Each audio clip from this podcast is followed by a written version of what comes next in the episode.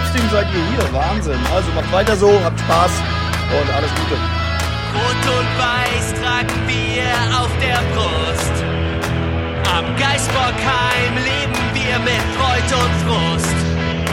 Denn am Mailand oder Krasnodar, auch in Aue sind wir immer da. Im Ostseestadion, in Kopenhagen klingelt Telefon.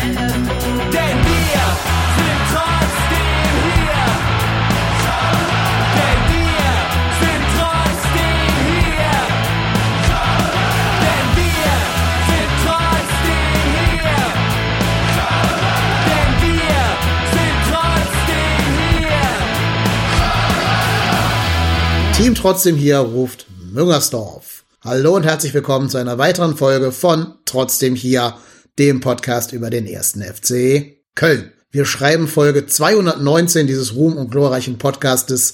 Wir schreiben die zweite Hälfte unseres Saisonrückblickes. Wir schreiben die zweite feierliche Verleihung der goldenen Schiebermütze seit Gründung dieses prestigeträchtigen Preises. Heute werden also die besten Spieler, die besten Spiele, die schönsten Tore, die tollsten Stadionerlebnisse und so weiter und so fort gekürt werden. Wir werden auch ein paar kritische Kategorien verteilen, das auch. Aber das erklären wir euch alles im Laufe der heutigen Aufnahme. Für diesen, ja, diesen prestigeträchtigen Preis durften wir weder Kosten noch Mühen scheuen, sondern mussten die fachkundigste, beste, erfahrenste Jury zusammenbekommen, die man für kein Geld kaufen kann. Und insofern habe ich hier das Team trotzdem hier vollständig am Start. Mit der goldenen Schiebermütze in der Kategorie treuster Co-Moderator ist der Marco dabei. Hi. Nehme ich, ich, nehme, ich nehme das äh, Amt an. Herzlichen Glückwunsch. Dankeschön. In der Kategorie kürzeste Luftlinie zwischen meiner und seiner Wohnung kriegt der Reich die goldene Schiebermütze. Moin Reich. Ja, da freue ich mich ja auch richtig drüber. Ich hatte mich schon bei deinem Tweet gefragt, dass du gesagt hast, da ist eine fachkundige äh, Jury dabei, wen er wohl alles einladen möchte. Dass wir das sind, freut mich natürlich noch umso mehr und dass ich auch noch Teil davon sein. Ich bin völlig im Award-Fieber, also Action. So funktioniert Werbung halt. Alles ein bisschen upsellen und dann läuft das schon. Genau. Fake it till you das. make it. So, in der Kategorie schönste Apfelbäume direkt vor der Tür, der Erik. Ja, moin moin und Alarv, liebe Zuhörenden an den Endgeräten. Ja, die Apfelbäume, die blühen so langsam, aber viel mehr blüht so meine Lust auf die Awards hier heute Abend und ich kann es kaum erwarten, die Trophäen zu ernennen, benennen, was auch immer nennen. Und zu verleihen natürlich auch. Verleihen war das Wort, was ich gesucht habe. Genau, danke. Und in der Kategorie kürzeste Anfahrt zum Rhein-Energiestadion, auch als Müngersdorfer Stadion bekannt, kriegt die goldene Schiebermütze, den goldenen Fahrradhelm, der Daniel. Guten Abend, guten Abend, guten Abend. Ja, und falls ihr euch fragt, was ist eigentlich aus den letzten Schiebermützen geworden? Die hat uns ja unser lieber, lieber Hörer und ganz, ganz treuer Freund, der Jörn, äh, bedruckt, bedruckt und dann sogar zugeschickt. Die haben wir tatsächlich, also Daniel hat es, hat es verantwortet, die ans Geisbockheim zu schicken, an die gute Lil Zercher. Ja, und seitdem hat sie sich nie wieder bei uns gemeldet. Aber, also die Mütze ist am Geisbockheim angekommen. Ich würde auch wetten, sie befindet sich im Besitz von Steffen Baumgart. Vielleicht trägt er sie mal irgendwann, vielleicht kriegen wir im, keine Ahnung, Trainingslager dazu überredet, die mal aufzusetzen oder so. Aber Jörn, deine Mühen waren nicht umsonst. Wir haben die dahin geschickt. Ähm, und was damit dann passiert ist, ja, wissen wir leider nicht. Wir sind ja nicht dran am Puls der Zeit, aber wir warten weiter. Also geschickt, ne? Geschickt. Ein anwesender Moderator Köln-Sülz, ja, ist in seiner kostbaren Freizeit mehrfach zum Geisbockheim gefahren, hat dann Kontakt mit Frau Zerche aufgenommen, hat davon berichtet, dann gab es ja diesen legendären Einspieler hier, den ihr immer im äh, Intro hört, auch noch mittlerweile. Und dann habe ich gesagt, oder ihr geschrieben, dass wir noch diese Mütze hätten, worauf sie gesagt hat, oh, das ist aber toll, da wird sie sich freuen. Die sollte ich doch mal vorbeibringen im Geisbockheim. Und die wird sie natürlich persönlich in Empfang nehmen und wenn nicht, dann sollte ich die unten abgeben. Sie wäre nicht sicher, weil ich wusste auch nicht genau, wann ich Zeit hatte. Und dann bin ich hin und dann sagten, ja, wir wissen, dass sie kommen, aber die Frau Zech hat heute keine Zeit, dieses irgendwo sonst wo. Und hab ich gesagt, ja, ist kein Thema, habe noch eine Kleinigkeit für ihre Mühen dazu äh, getan. Und seitdem, seitdem ghostet sie uns. Ähm, ja, Schade. Aber sie ist ganz sicher angekommen. Das ist wahrscheinlich ein bisschen so wie mit, kennt ihr das, wenn ihr als, als kleine Kiddies euer, euren Müttern Parfum geschenkt hat und sie hat kurz dran gerochen und dann gesagt, das hebe ich für ganz besondere Anlässe auf? Wahrscheinlich war das sowas. Und es dann nie aufgetragen hat. Ne? Genau, ja. Also beim, beim nächsten Schrottwicht dann weggeschenkt, ja. Genau, ja. Dann hat's die Tante bekommen. Ja. Oder wenn Schüler mir so selbstgeschriebene Texte abgeben. Oh toll, den lese ich auf jeden Fall. Ja, super. Und dann verschwindet er irgendwo in meiner Tasche und wird nie wieder gesehen. Ja. Achtung, hier hören Schüler zu, du weißt. Naja, ich glaube, diese langen Folgen, da geht das. Ist ja nicht live auf Okay, Twitch. sehr gut. Ja, bevor wir jetzt mit den Kategorien beginnen, noch eine Anmerkung in eigener Sache, oder zwei sogar.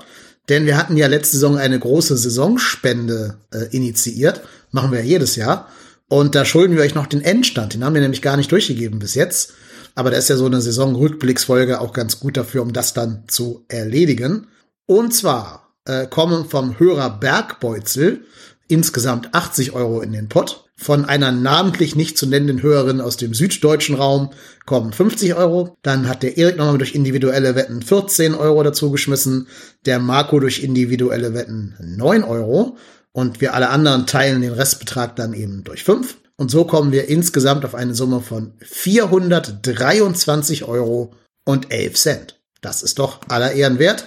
Geht ans Fanprojekt, machen wir die Tage fertig, die Überweisung. Dann schicke ich einen Screenshot da auf Twitter, dass ihr das sehen könnt. Also vielen, vielen Dank an alle, die sich beteiligt haben. Vielen Dank an alle Spieler vom 1. FC Köln, die mit Toren oder Einsätzen in diese Saisonwette quasi eingezahlt haben. Äh, allein Davy Selke hat da den, den Pot nochmal ordentlich angereichert. Aber auch Leute wie Steffen Tigges oder die ganzen Spieler äh, ab dem Jahrgang 2000 und jünger haben da ordentlich was zu beigetragen. Der Klassenerhalt von Frauen und Männern haben da eine ganze Menge da reingeschmissen. Jo, insofern 423,11 Euro. Noch schöner wären 432,11 Euro. Ach komm, äh, ich rund das auf auf die 9 Euro da, scheiß drauf. Also wir machen 432,11 Euro drauf. Einfach weil die Zahl dann so wunderschön 4321 wäre. Okay, dann können wir jetzt über die goldene Schiebermütze reden. Ja, erstmal nochmal ganz kurz, ich bin begeistert von dem Betrag. Äh, vielen, vielen Dank, das ist super. Ganz toller Betrag. Ich glaube, damit kann man vielen Leuten in der heutigen Zeit echt was Gutes tun. Und ähm, vielen Dank an alle da draußen, die eifrig mitge mit, mit mir mitgewettet haben. Die ersten Wetten laufen ja schon für die nächste Saison. Genau, und wenn ihr noch andere Ideen habt, was wir für die Saisonwette nächstes Jahr alles da als Kategorien aufmachen könnten, dann haltet mal Twitter im Auge. Wir werden bestimmt vor der Saison einmal fragen, was ihr so für, für Ideen und Vorschläge habt. Und dann könnt ihr uns da gerne Input geben, damit wir äh, gemeinsam mit euch die coolsten, schönsten, spannendsten und nicht so 0815 Kategorien finden, die aber auch ordentlich Geld da reinbringen. Okay, äh, apropos Geld reinbringen, wenn euch das gefällt, was wir hier machen und ihr auch uns ein kleines bisschen was Gutes tun wollt, nicht für unsere Privatzwecke, sondern einfach nur für die äh, laufenden Kosten zu decken dieses Podcastes, dann gibt es die Möglich Möglichkeit, das zu tun unter www.trotzdemhier.de slash spenden. Da kann man Mitglied der Trotzdem hier Family werden und eben durch einen monatlichen äh, Beitrag bei Steady oder äh, durch Einzelspenden uns hier ein bisschen was in den Hut werfen, damit wir eben so Sachen wie die Homepage, die Domain, aber auch die Technik immer aktuell und am Laufen halten können. Da habt ihr, glaube ich, als Endkonsumenten auch was von, weil dadurch zum Beispiel die Audioqualität besser wird und generell die Produktionsvalue einfach höher bleibt, als wenn wir das alles so in der Garage aufnehmen müssten mit irgendwelchen Kartoffeln statt Mikrofon. Ja, das aber genug des Housekeepings. Jetzt endlich in die feierlichen Preisverleihungen. Wir haben euch die Kategorien bereits auf Twitter vorgestellt. Diejenigen, die nicht auf Twitter sind, werden sich jetzt also überraschen lassen müssen, was da kommt. Ihr habt ganz fleißig nominiert. Wir stellen euch jetzt die Kategorien und die Nominierten jeweils vor. Und dann am Ende diskutieren wir darüber. Wir können uns selber auch noch Leute nominieren, wenn wir finden, derjenige oder dieses Event oder so muss auf jeden Fall auch noch erwähnt werden. Dann können wir noch weitere Leute dazu nominieren. Und da wir ja fünf Leute sind, werden wir uns das schon irgendwie schaffen, da mit einer mindestens Dreiermehrheit drauf zu einigen. Und dann küren wir da jeweils den Gewinner. Ich bin sehr, sehr gespannt, lehne mich jetzt aber auch gleichzeitig neugierig zurück und lass uns den Reik mal zu erzählen, was denn so in seiner Kategorie gerade los ist. Das mache ich sehr, sehr gern. Wie es natürlich völlig logisch ist, fangen wir mit der Kategorie D an. Das habt ihr euch wahrscheinlich alle schon vorher gedacht, weil wir nämlich immer sehr, sehr schlüssig agieren hier und äh, ein ausgeklügeltes System haben, was wir uns innerhalb von zehn Sekunden vor der Sendung ausgedacht haben. Die Kategorie D ist das geilste Tor. Da kann man ja auch gleich mal mit einem emotionalen äh, Ding vorne anfangen und geile Tore sind ja immer das Schönste und das Emotionalste beim Spiel. Ähm, es gibt ins, es gab insgesamt zwei, vier, sechs, sieben Nennungen. Ähm, wobei, ja, ja, doch, ich sag mal sieben Nennungen. Ähm, eine davon würde ich mal so ein bisschen aus der Konkurrenz rausnehmen. Das ist nämlich einfach nur, äh, ich weiß gar nicht mehr, wer es genannt hat. Es war aber auch nur eine Nennung tatsächlich. Jedes Skiri-Tor nach einem 90-Meter-Sprint. Ähm, an so viele, ja, doch, an ein paar kann man sich da sicherlich erinnern, aber ich, wir hatten das, glaube ich, schon so ein bisschen so gemeint, äh, dass das auch ein konkretes Tor sein sollte und nicht einfach nur etwas, was äh, so häufig passiert ist, dass wir gar nicht mehr auseinanderhalten können, wie oft Skiri 90 Meter über den Platz gesprintet ist und Tore gemacht hat danach. Ähm, dann haben wir zwei Tore, die genannt wurden, die auch jeweils nur eine Nennung bekommen haben. Ähm, Eins hatte ich ehrlicherweise schon wieder ein bisschen vergessen. Ich weiß nicht, ob ihr das noch auf dem Schirm hattet.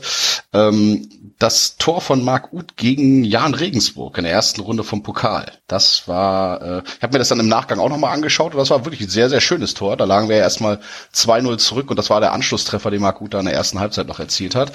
Äh, ja, finde ich eine durchaus äh, lohnenswerte Nennung.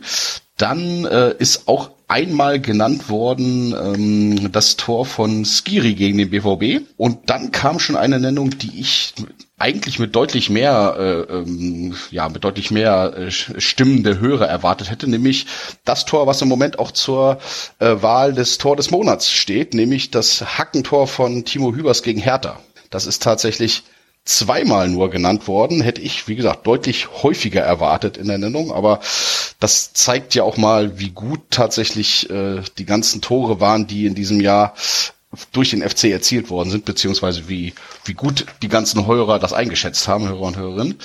Ja, und dann war es tatsächlich zwischen den anderen drei Toren, die noch genannt wurden, äh, ein absolutes Kopf-an-Kopf-Rennen. Es gibt tatsächlich zwei zweite Plätze von den Hörern. Ähm, eins, das haben, glaube ich, alle auch erwartet. Äh, Steffen Tigges, sein 40 oder wahlweise wurde es auch mal mit 50 oder 60 Meter Tor genannt, gegen Werder Bremen mit äh, sechs Nennungen. Dann äh, punktgleich auch mit sechs Nennungen das Tor von äh, vom Kölschen Cafu von Benno Schmitz äh, gegen Lev. Ja, und was bleibt da noch übrig? Wer hat dann wohl gewonnen? Äh, könnt ihr mal ganz kurz Revue passieren lassen, was noch in der Saison war. Also nach Hörernennung war es dann mit sieben Stimmen der Seitfallzieher von Elis Giri gegen Werder Bremen. Hatte ich tatsächlich auch so erwartet, wäre auch meine Wahl gewesen, was die geilsten Tore anging. Ist da irgendwas dabei, was euch noch fehlt, wo ihr sagt, nee, Mensch, das haben wir total vergessen? Äh, hättet ihr, also ich hätte Marc Uth auf jeden Fall vergessen, wahrscheinlich weil es dann einfach so am Anfang der Saison war. Und ich hätte, wie gesagt, tatsächlich erwartet, dass Timo Hübers Tor mit der Hacke vielleicht wegen dem äh, prominenten Spiel dann auch nochmal ein bisschen weiter vorne steht. Aber ansonsten finde ich das eigentlich ganz schlüssig oder hat euch da irgendwas überrascht? Ich hätte überrascht, Marc Wer, Marc Uth. Ja, ist der wieder trainiert. Genau, das wollte ich gerade sagen. Ich hatte diesen Witz auf der Zunge, Marc Wer, äh, und dann fiel mir ein, Heute gute Nachricht, Marc gut trainiert wieder. Wir hatten ja hier schon gemutmaßt, dass der eventuell der nächste Sportinvalide ist und ich meine, es kommt ja nicht ganz von ungefähr und das war wirklich echt die beste Nachricht des heutigen Tages, äh, dass der wieder trainiert. Ich drücke dem Jungen echt die Daumen, dass der wieder fit wird, nochmal, nochmal vielleicht ein, zwei Saisons bei uns spielen kann, einigermaßen äh, verletzungsfrei, weil das war wirklich ein hartes Jahr und ja, wir haben es kompensiert, aber ich glaube, das ist schon nochmal was, was dem Spiel nochmal eine andere Klasse gibt und mich würde einfach mal unabhängig von dieser Torkategorie jetzt freuen, wenn der wieder wenn der nochmal angreifen könnte. Ja, auf jeden Fall, aber trotzdem musst du uns jetzt mal nennen, was jetzt deine persönliche Wahl des äh, geilsten Tores der Saison gewesen Soll ich das? So soll ich vorpreschen. So prescht ihr durch die Kategorien, Junge. Klar, immer, immer. Wir müssen uns ja auch noch einig werden. Ehrlich nachher, ne? gesagt, ich finde, das geilste Tor war vom, ähm, vom Kollegen Hübers gegen Hertha mit, es war gegen Hertha, ne, mit der Hacke. Ach Quatsch, äh, gegen doch Hertha Genau. BSC, wo er Doch, mit der Hacke dieses Hackentor gemacht hat Mhm. nach der Ecke. Ja. Absolut geiles Tor. Ich mag den sowieso, den Jungen. Ich sehe den hier mal auf der Berrenrata, fährt er mal mit dem Fahrrad über rote Ampeln, Herr Hübers, ne? an meinem Auto vorbei. Oh, netter Typ, bodenständig, alle haben gemault, der ist dauerverletzt, der spielt sowieso nicht und hat sich zu einer absoluten Konstante entwickelt und schießt auch noch Tore, mega gut, absolut mein Tor des Jahres. Ja, ich hatte ja meinen schon genannt, dass äh, ich auch direkt bei geilstes Tor der Saison an Skiri Seitfallzieher denken musste, weil es halt einfach so ungewöhnlich war, weil es so ein schönes Tor war und weil er sich auch so geil danach gefreut hat. Aber ich bin auch mal gespannt, wie sieht's denn bei euch so aus? Was habt ihr denn Also ich- für, für eine Erinnerung an die Saison? Ich äh, bin da bei einem Spieler, der eigentlich viel Kopfballstärker sein müsste, als er ist, aber dafür einen sehr guten Fuß hat und aus weiten, weiten, weiten Entfernungen ein tolles Tor geschossen hat. Mein schönstes Tor des Jahres ist von Steffen Tigges, das Tor gegen Werder Bremen, dieser 40, 50, 60 Meter Schuss. Ähm, den fand ich, fand ich am geilsten. Wahrscheinlich aber auch von meiner, von meiner Seite her, weil äh, die Emotionen da auch noch komplett mit dabei waren, weil ich im Stadion war und äh, es war einfach ein großartiges, großartiges Erlebnis, da dieses Tor dann auch live im Stadion zu sehen und dementsprechend ähm, wäre mein schönstes Tor das von Steffen Tigges. Kann ich auch echt nachvollziehen, weil das war ja dann auch dieses Schieß, Schieß, Schieß und alle denken so, meine Güte, wie lange ist der Ball in der Luft, ne? Ja, kann ich mir bildlich Ja, also, vorstellen. das war die eine Sache, alle so schieß, schieß, schieß, äh, aber dann auch, wie die Leute langsam aufgestanden sind und aufgesprungen sind und dann war es, glaube ich, das 2-0 oder 3-0, das war auf jeden Fall zu, zum sehr frühen Zeitpunkt, äh, wo, wo man, wo, wo man auch wirklich da einen entscheidenden Faktor hintergesehen hat, ne, und das war schon, war schon richtig geil, wie dann alles abgegangen ist, als der Ball im Netz war, also es war schon Emotion, also fand ich großartig. Hatte so ein bisschen John Cordoba gegen Arsenal-Vibes, ne, dieses Tor. Ah, das war noch mal geiler. Das war noch mal geiler. Ja, das war einfach wichtiger und, und aufgeladener, ne? Aber ich meine, jetzt so rein von diesem Schieß, Schieß, Schieß her und der Distanz Ja, ja. und über den Torwart drüber und so. Ja. Ich würde noch als Honorable Ja, aber bei Mention- Cordoba, Ja, Daniel? sorry, Cordoba, da war, ähm, das habe ich gar nicht kommen sehen. Das war ja, also das war ja völlig out of everything. Da hätte keiner mit gerechnet, dass wir da ein Tor schießen. Und äh, ich habe das so aus dem Augenwinkel gesehen, wie der schießt im Stadion. Und dann ist einfach schon alles explodiert. Also das war noch mal, das war für mich noch mal 100 Level drüber. Also es war eins der geilsten Tore, die ich im Stadion so mitbekommen habe, war Cordoba gegen Arsenal. Was da los war, Wahnsinn, Wahnsinn. Ich würde noch als Honorable Mention aus der Saison das andere Tor von Tigges gegen Bremen bei dem 7-1 reinschmeißen. Äh, nicht jetzt als Kandidat, wirklich nur als Honorable Mention.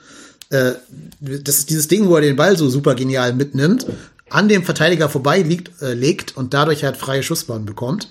Ich weiß bis heute nicht, ob es Absicht war oder einfach nur ein sehr glückliches Verspringen, aber äh, ich fand die Vorarbeit von ihm selber halt sehr schön. Deswegen das noch so mein, mein Runner-up sozusagen.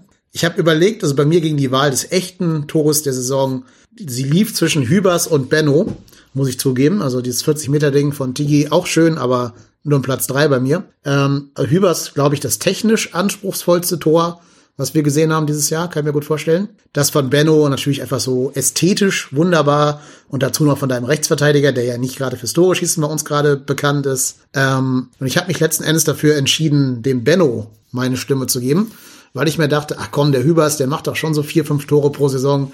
Der hat noch mehr Chancen, diese Kategorie mal hier irgendwann in der Zukunft zu gewinnen.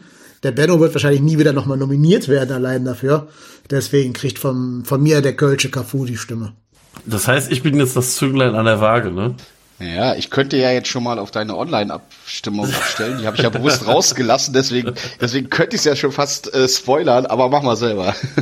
Ja, also, also für mich ist das Tor von Hübers wirklich das Tor des Jahres und auch wirklich ein geiles Tor, weil ich glaube, er will den genauso haben. Also das ist jetzt nicht irgendwie aus Versehen mit der Hacke da dran, sondern der verlängert den ja aktiv mit der Hacke, um den hinten ins lange Eck zu schieben, also zu verlängern.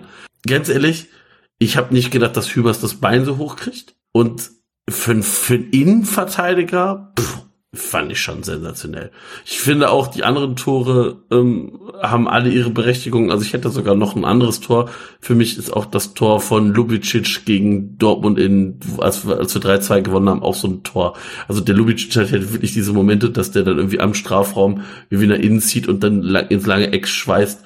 Auch das ist ein Tor, das ist für mich irgendwie eingebrannt, aber das von Hübers, das, äh, auch da, ich war live im Stadion und dann siehst du diese, also du siehst den Ball einschlagen und der war, also das Tor ist auf der anderen Seite gefallen. Und dann haben wir, gucken wir hoch, sehen dieses Tor und dann gucken sich bei uns alle so an und sagen, Hübers, was? Und also, wenn das, wenn das irgendwer anders geschossen hätte, irgendein Kreativspieler, dann hätten alle gesagt, ja, aber bei Hübers war ich noch verwunderter, deswegen ist das für mich auch das geilste Tor der Saison.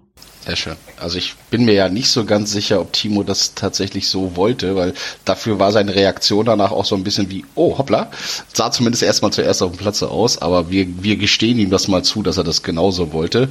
Was ich noch eine schöne Honorable Mention finde, ähm, habe ich irgendwo noch gelesen, das hatte einer zwar nicht als Abstimmung drin gehabt, sondern einfach nur so von der Intensität.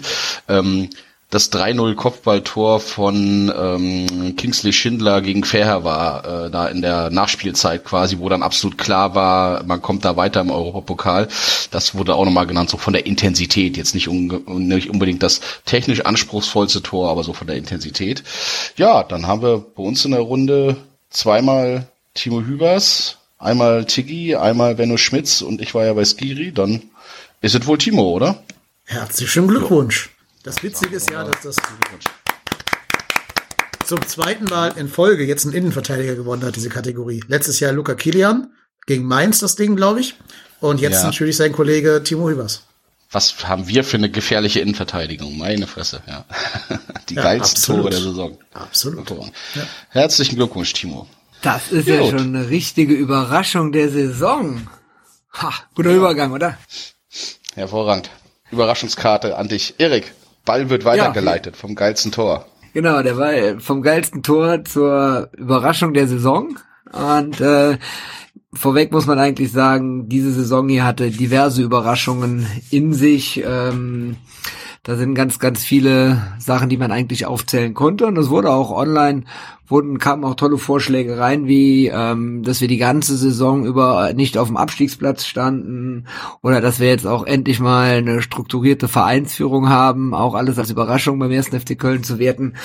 Ja, teile ich, aber ähm, als Verleiher dieser Kategorie habe ich jetzt einfach mal entschieden, dass wir uns hier auf Spieler besinnen und äh, ja, ähm, ein, einen Spieler des ersten FC Köln zur Überraschung der Saison hier erküren. Weil kein Abstiegsplatz, äh, eine goldene Schiebermütze zu geben, weiß ich nicht, wie ja die Übergabe stattfinden soll. Gut, ihr habt nominiert online einmal den Herrn Selke, der ja erst zur Rückrunde kam, ein bisschen Anlaufschwierigkeiten hatte, aber dann durchaus äh, gut eingeschlagen hat. Der Herr Schindler wurde nominiert, ähm, gerade kurz nach dem Kass-Urteil, äh, Entschuldigung, nach dem FIFA-Urteil wurde äh, äh, häufiger ja auf Herrn Schindler gesetzt und der hat ja dann die ein oder andere Leistung auch gebracht. Für mich auch äh, überraschend gute Leistung gebracht, deswegen kann ich diese Nominierung durchaus nachvollziehen. Ähm, nominiert wurde auch ein sehr junger Spieler, der für einen sehr geringen Betrag von den Offenbacher Kickers aus ins Geisbockheim gewechselt ist.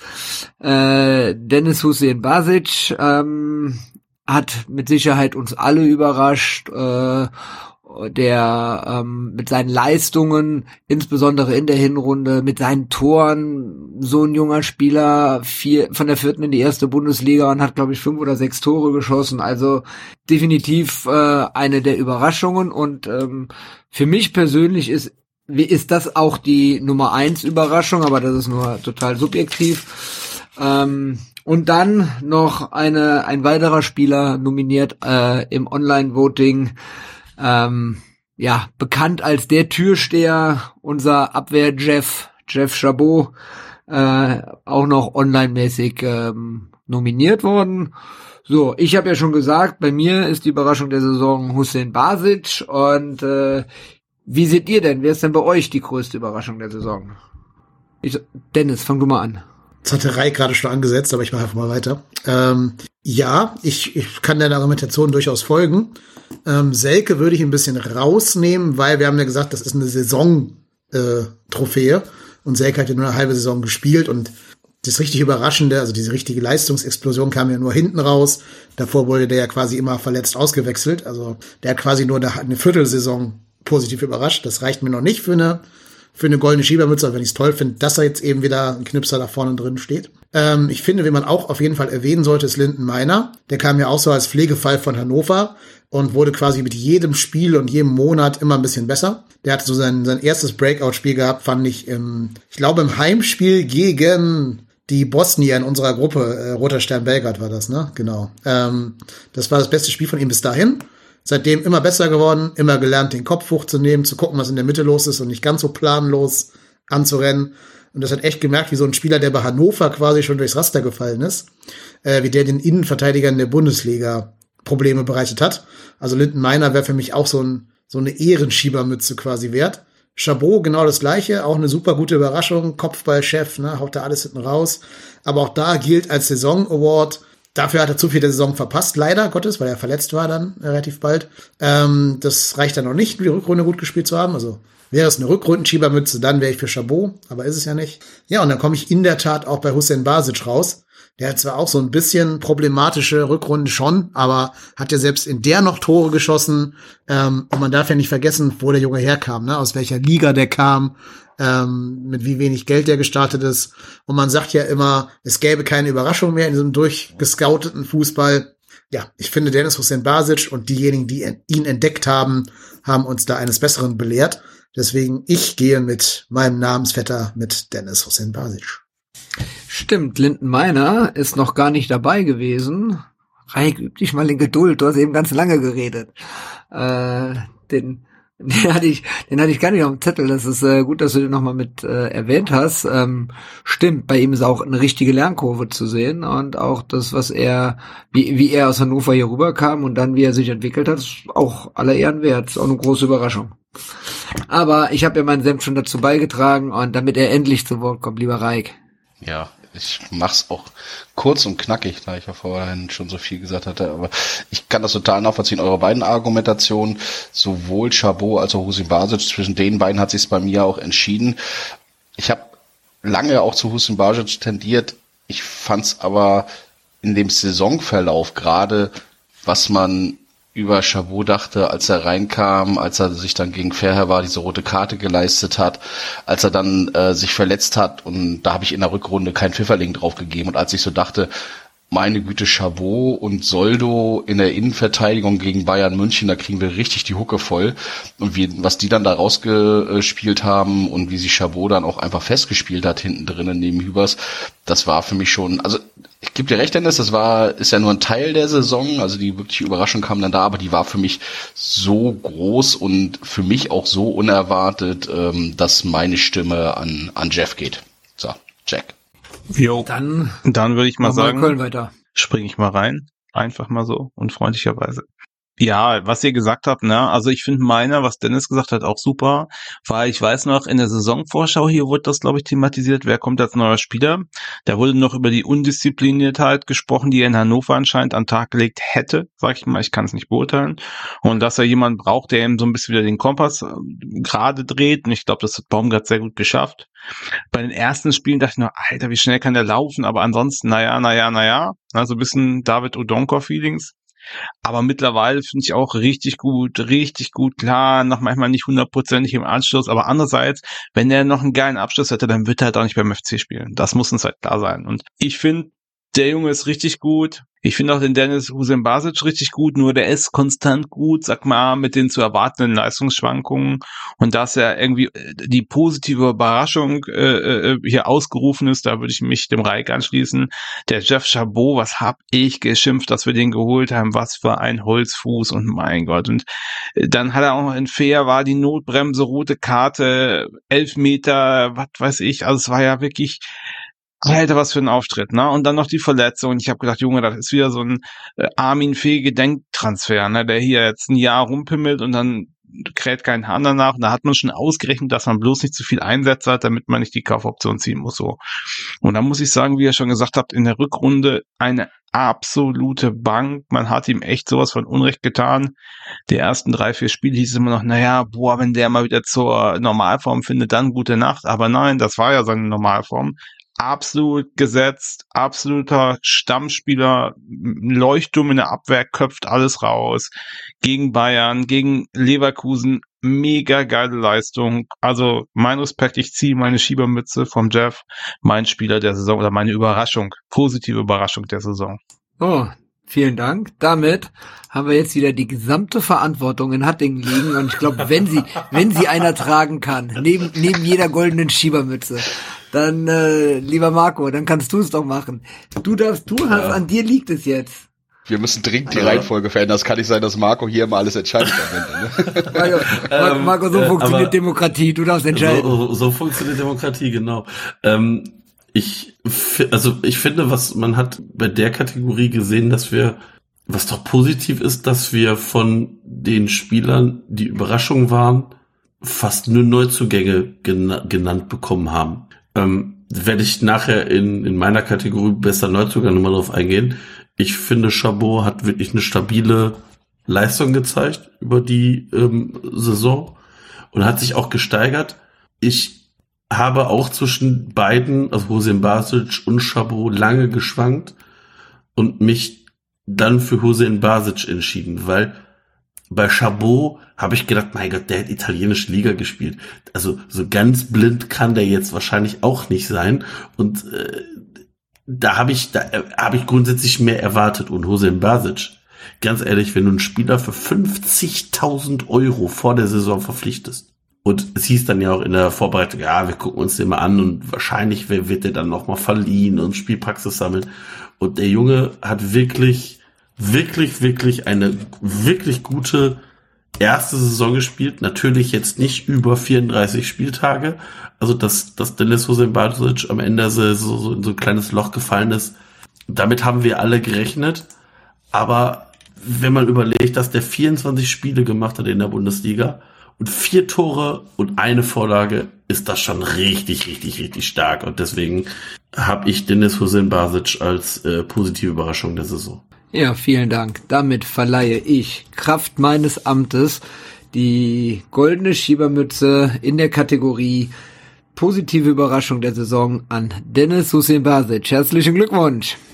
Absolut verdient, auch für Chabot äh, Unterstützer kann man durchaus auch bei Hussein Basic sagen. Richtig, richtig Definitiv. Gut. Ja, schön. Genau, vielleicht kriegt ja der Chabot noch woanders seine Schiebermütze später. Ähm, ihr habt gerade gesagt, es sind ja nur Neuzugänge nominiert. Stimmt. Ich finde, man könnte aber noch eine weitere Honorably Mention machen. Das ist jetzt so ein bisschen paradox, das zu sagen. Aber ich finde, auf seine guten Leistungen aufbauen, nochmal die beste Saison seiner gesamten FC-Laufbahn folgen zu lassen, ist auch eine positive Überraschung bei Elias Skiri, dass der nochmal sich so stark präsentiert, interner bester Torschütze wird, bester laufstärkster Spieler der Bundesliga und so. Klar, es überrascht einen nicht ganz so doll, wie wenn ein Spieler von der, äh, von der Regionalliga äh, direkt in die erste Liga durchstartet. Aber trotzdem kann man ihn nochmal so ehrenhalber hier auch reinschmeißen, damit es nicht nur Neuzugänge sind. Ja, vor allen Dingen, weil er haben das geilste Tor so Platin, knapp verpasst hat. Ne? Platin-Schiebermütze. Ja, wir brauchen Silberschiebermützen und Bronzeschiebermützen, ne? Ja, ja. Aber dann hat Marco ja nicht mehr die Demokratie in der Hand. Naja, die müssen sich leider mit diesen Honorable Mentions hier zufrieden geben. Vielleicht kommt ja einer von denen noch mal in einer anderen Kategorie dann zu Wort nachher. Schauen wir mal. Ich würde sagen, wir machen erstmal weiter bei der nächsten Kategorie. Ja, und Daniel ist der Mann für alle positiven Inputs dieses Podcastes. Deswegen darf er das Gurkenspiel der Saison küren. Ja, wollte ich gerade sagen, wie du da hier überleistest, der Wahnsinn. Das erste, die erste nicht so gute Kategorie habe ich natürlich geerbt, sei es drum. Also, Gurkenspiel. Genau. Da wurden Der von Schwatte Jünter ein, zwei. nicht die Schiebermütze, ne? Haben wir gerade falsch gesagt. Also ich hab's falsch gesagt. Ja, ja, ja. Der Schwatte Jünter. Der Schwatte Jünter wird verliehen. Also hier wird 1, 2, 3, 4, 5, 6 nominierte Spiele. Ich werde sie einfach jetzt mal der Reihenfolge nach, weil die haben alle so drei, vier Stimmen und ich muss mal sagen, die waren auch alle scheiße. Dementsprechend werde ich jetzt einfach mal vortragen. Erstes Spiel und jeder kann ja mal ganz kurz seine Input zu diesem Spiel, was ihm noch an guten Sachen dazu einfallen. Erstes Spiel 0 zu 3 gegen Stuttgart. Gedanken? Nichts, gar nichts. Nichts Positives. Leere, Null. Leere. Der positiv war auch ironisch gemeint.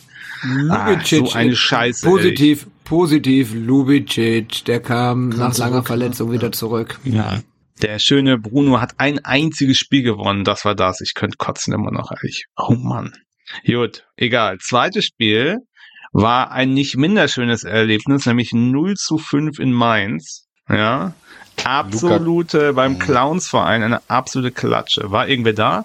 Nee, ich war mal bei einem 1 zu 1 Saison da, aber ich habe da schön die Luca Kilian Gedächtnisgrätsche an der Außenlinie dann im Hinterkopf, wo er sich direkt dann die rote mit abgeholt hat. Oder die gelb-rote war es dann, ja, glaube ich. ja. Der Gelb hatte er vorher schon. Ja, das war so ein richtig gebrauchter Tag. Ja, ich war mal vor ein paar, ich war mal vor ein paar, äh, vor ein paar Jahren, das muss vor Corona gewesen sein, war ich da auch in dem Baumarkt und da haben wir mal nicht 1-0 geführt und 3-1 verlieren, äh, verloren, oder das war absolute Scheiße, ja. Ich glaube, das war das erste Spiel, wo Bayer Lorz da Trainer war und uns direkt weggefiedelt hat. Das war zum Kotzen. Ja, ja, gut. Das nächste Spiel, 0 zu 2 Heimspiel in Bochum. Da habe ich auch noch ein oder zwei Anmerkungen zu, weil ein gewisser Mitpodcaster hier mit Stadionverbot, Stadionverbot, ja, hat es sich nicht nehmen lassen, dieses Spiel gegen einen ambitionierten Tabellenletzten zu besuchen, ja. Was wir natürlich am 10. März, ich habe es mir extra nochmal aufgeschrieben, 10. März Schneefall, ja, arschkalt gewesen, Arsch weggefroren auf der Tribüne und dann einfach sang und klanglos 0-2 verloren. Ich spoiler schon mal auch mein Kackspiel der Saison gewesen, ja. Äh, Gurkenspiel, Entschuldigung, Entschuldigung. Noch jemand da Erlebnisse zu dem Spiel? Du hättest es verhindern können, Daniel, aber du hast mich trotzdem gewähren lassen. Dich trifft Ja, auch die Schuld. das. Genau, das ist das. Also danach tagte ja schon das erste Mal wieder die Stadionverbotskommission beim FC. Aber für Daniel Absolut. dieses Mal mit. Nee, nee, nee, ja, nee, ja, weil ich nicht eingegriffen habe, Nein. weil ich nicht eingegriffen Ja, ja. habe. Genau. Ich hatte ja schon mein äh, Verbot bis dahin. Also, ich war ja raus. Daniel, du hättest, du hättest ihn einfach umtackeln müssen, direkt am Drehkreuz. Ja, einfach nein. direkt wegtackeln. Einfach, wenn ich reingehe, wieder so, so sehr packen, hochheben und wieder draußen vor der Tür absetzen. genau, und dann so sagen, hey, deine. Karte ist schon eingelöst. Sorry, funktioniert nicht. Ähm, Ja. Aber was man noch erwähnen sollte, Bochum bis dahin ohne einen einzigen Auswärtssieg. Und Ja, dann natürlich. kam wieder Das- Aufbaugegner FC. Sage ich ja, souveräner Trepp, äh, so, souveräner Tabellenletzter da zu dem Zeitpunkt, sogar hinter Schalke, ja, mit irgendwie null Punkten auswärts und haben wirklich souverän uns einfach weggefiedelt. Ätzendes Spiel. Ja, und scheiß Wetter, also es passte. Dann äh, ist noch nominiert das 1 zu 2 Heimspiel, die 1 zu 2 Heimspielniederlage gegen Leverkusen. Da haben wir nämlich 1-0 geführt, gute Stimmung und dann haben uns, ich glaube, Amiri und wie heißt der, der so schnell auch schnell laufen Diaby. kann, habe ich mir vergessen. Diaby. Ja, Genau, Diaby, genau. Zu Recht vergessen, haben uns dann in der 70. und 80. zwei Dinger reingeworfen, das war's dann. Sehr ärgerlich, irgendwie gefühlt unverdient, scheiß Spiel. Hatte auch am wenigsten Stimmen, aber ich will's ja nennen. Und, was auch genannt wurde, war das 0 zu 0 gegen Schalke auswärts. Ähm, allerdings muss ich sagen, das war ja ein Spiel, wo alle fünf trotzdem hier Moderatoren, Hosts zufällig zusammen in Schalke sich begegnet sind und dieses Spiel äh, äh, gesehen haben, was wirklich zäh war. Wetter war auch Medium, aber ich habe einfach zu viel gute Erinnerungen daran. Deswegen ist das für mich kein Gurkenspiel gewesen. Aber es wurde nominiert. Ja, ich meine, So. so ein Punkt auf Schalke ist ja auch okay, als sie ihre starke Phase da hatten. Also ist jetzt nicht Mainz, dass man sich haben da völlig, völlig abschlachten hat lassen. Also das wird bei mir auch nicht gewinnen. Nee. Also, äh, ich sag nochmal ganz kurz im Schnelldurchgang, 0 zu 3 gegen Stuttgart. Brunos einziger Sieg. Dann 0 zu 5 Mainz, 0 zu 2 Bochum, äh, 2 zu 0 auswärts gegen, also 0 zu 2 gegen Hertha, 1 zu 2 gegen Leverkusen oder 0 zu 0 Schalke. Ich fange beim Dennis an. Also ich finde, da fehlen noch einige Spiele, ehrlich gesagt. Äh, von denen hatte ich gar keinen so richtig auf meinem Zettel. Ich hatte noch, Entschuldigung, wenn ich das noch kurz in dir ins Wort falle, ich hatte noch kurz überlegt, Nizza wegen der Vorkommnisse im Stadion, aber eigentlich alles drumherum war dann wieder so spektakulär, dass ich es dann irgendwie nicht nominieren konnte. Dann war noch das, das erste Spiel gegen Feherwa, aber ehrlich gesagt war die Stimmung so gut und die Choreo eigentlich da auch nicht. Also so, ja, weiß ich auch nicht. Und die klassischen Spiele gegen, gegen Augsburg und gegen Hoffenheim haben wir ja gewonnen, ne? Also muss man ja auch mal sagen. Aber ich hätte noch äh, Dortmund 1 zu 6 reingeschmissen und Hinspiel Gladbach 5 zu 2 hätte ich auch noch. Das wären eigentlich meine beiden Kandidaten gewesen für diese Kategorie. Die würde ich noch gerne Habe ich nominieren. nominiert? Hab, oder habe ich ihn nur nicht gehört jetzt? Weiß ich nicht. Nö, waren beide nicht dabei. Würde ich gerne Nee, beide waren reinschmeißen. nicht dabei. Ich habe die aber jetzt hier, ich, also ich, BVB 1 zu 6 und ähm, was hast du gesagt? Gladbach 0, äh, 5, Ja. 2 zu 5, ne? Wo keins die 5 rote zu 2, Karte genau wieder nach irgendwie. Platzverweis, richtig. Also das Dortmund, das Dortmund-Spiel, finde ich, kann man reinschmeißen, weil das war der einzige Systemcrash in Vollbesetzung. Die anderen beiden gegen Mainz und Gladbach waren ja jeweils in Unterzahl und dann klappte dieser Baumgart-Style nicht mehr so richtig.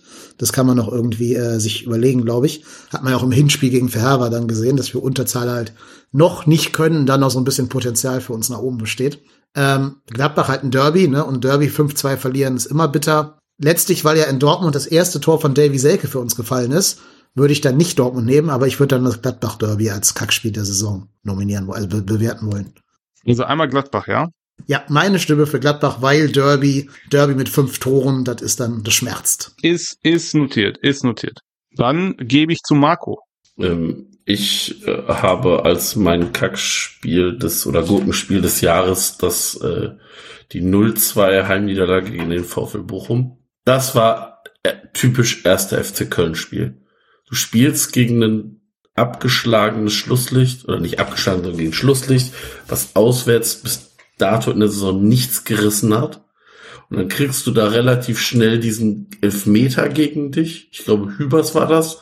Und dann spielst du wirklich wieder typisch erster FC Köln Fußball und lässt dich da vom VfL Bochum mit, mit dem, mit dem Ring an der Nase durch die Manege führen. Und das war, das war ein Spiel, wo ich gedacht habe, so, das kann doch nicht wahr sein. Und dadurch, dass ich ja jetzt hier in, in relativ direkter Nachbarschaft zum VfL Bochum und Bochum wohne und sowieso das Ruhrgebiet ja auch voller Bochum-Fans durchaus ist und hier in der Nachbarschaft sowieso, äh, habe ich da vorher natürlich groß ausgeteilt, um dann natürlich auch schön zu kassieren. Deswegen äh, hat mich das auch nicht gefreut, dass wir da verloren haben. Und da wir das Hinspiel auch nur unentschieden gespielt haben, haben wir sogar den direkten Vergleich gegen die verloren, was mich natürlich auch wieder massiv geärgert hat. Also für mich das Bochum-Spiel. Gut. Erik.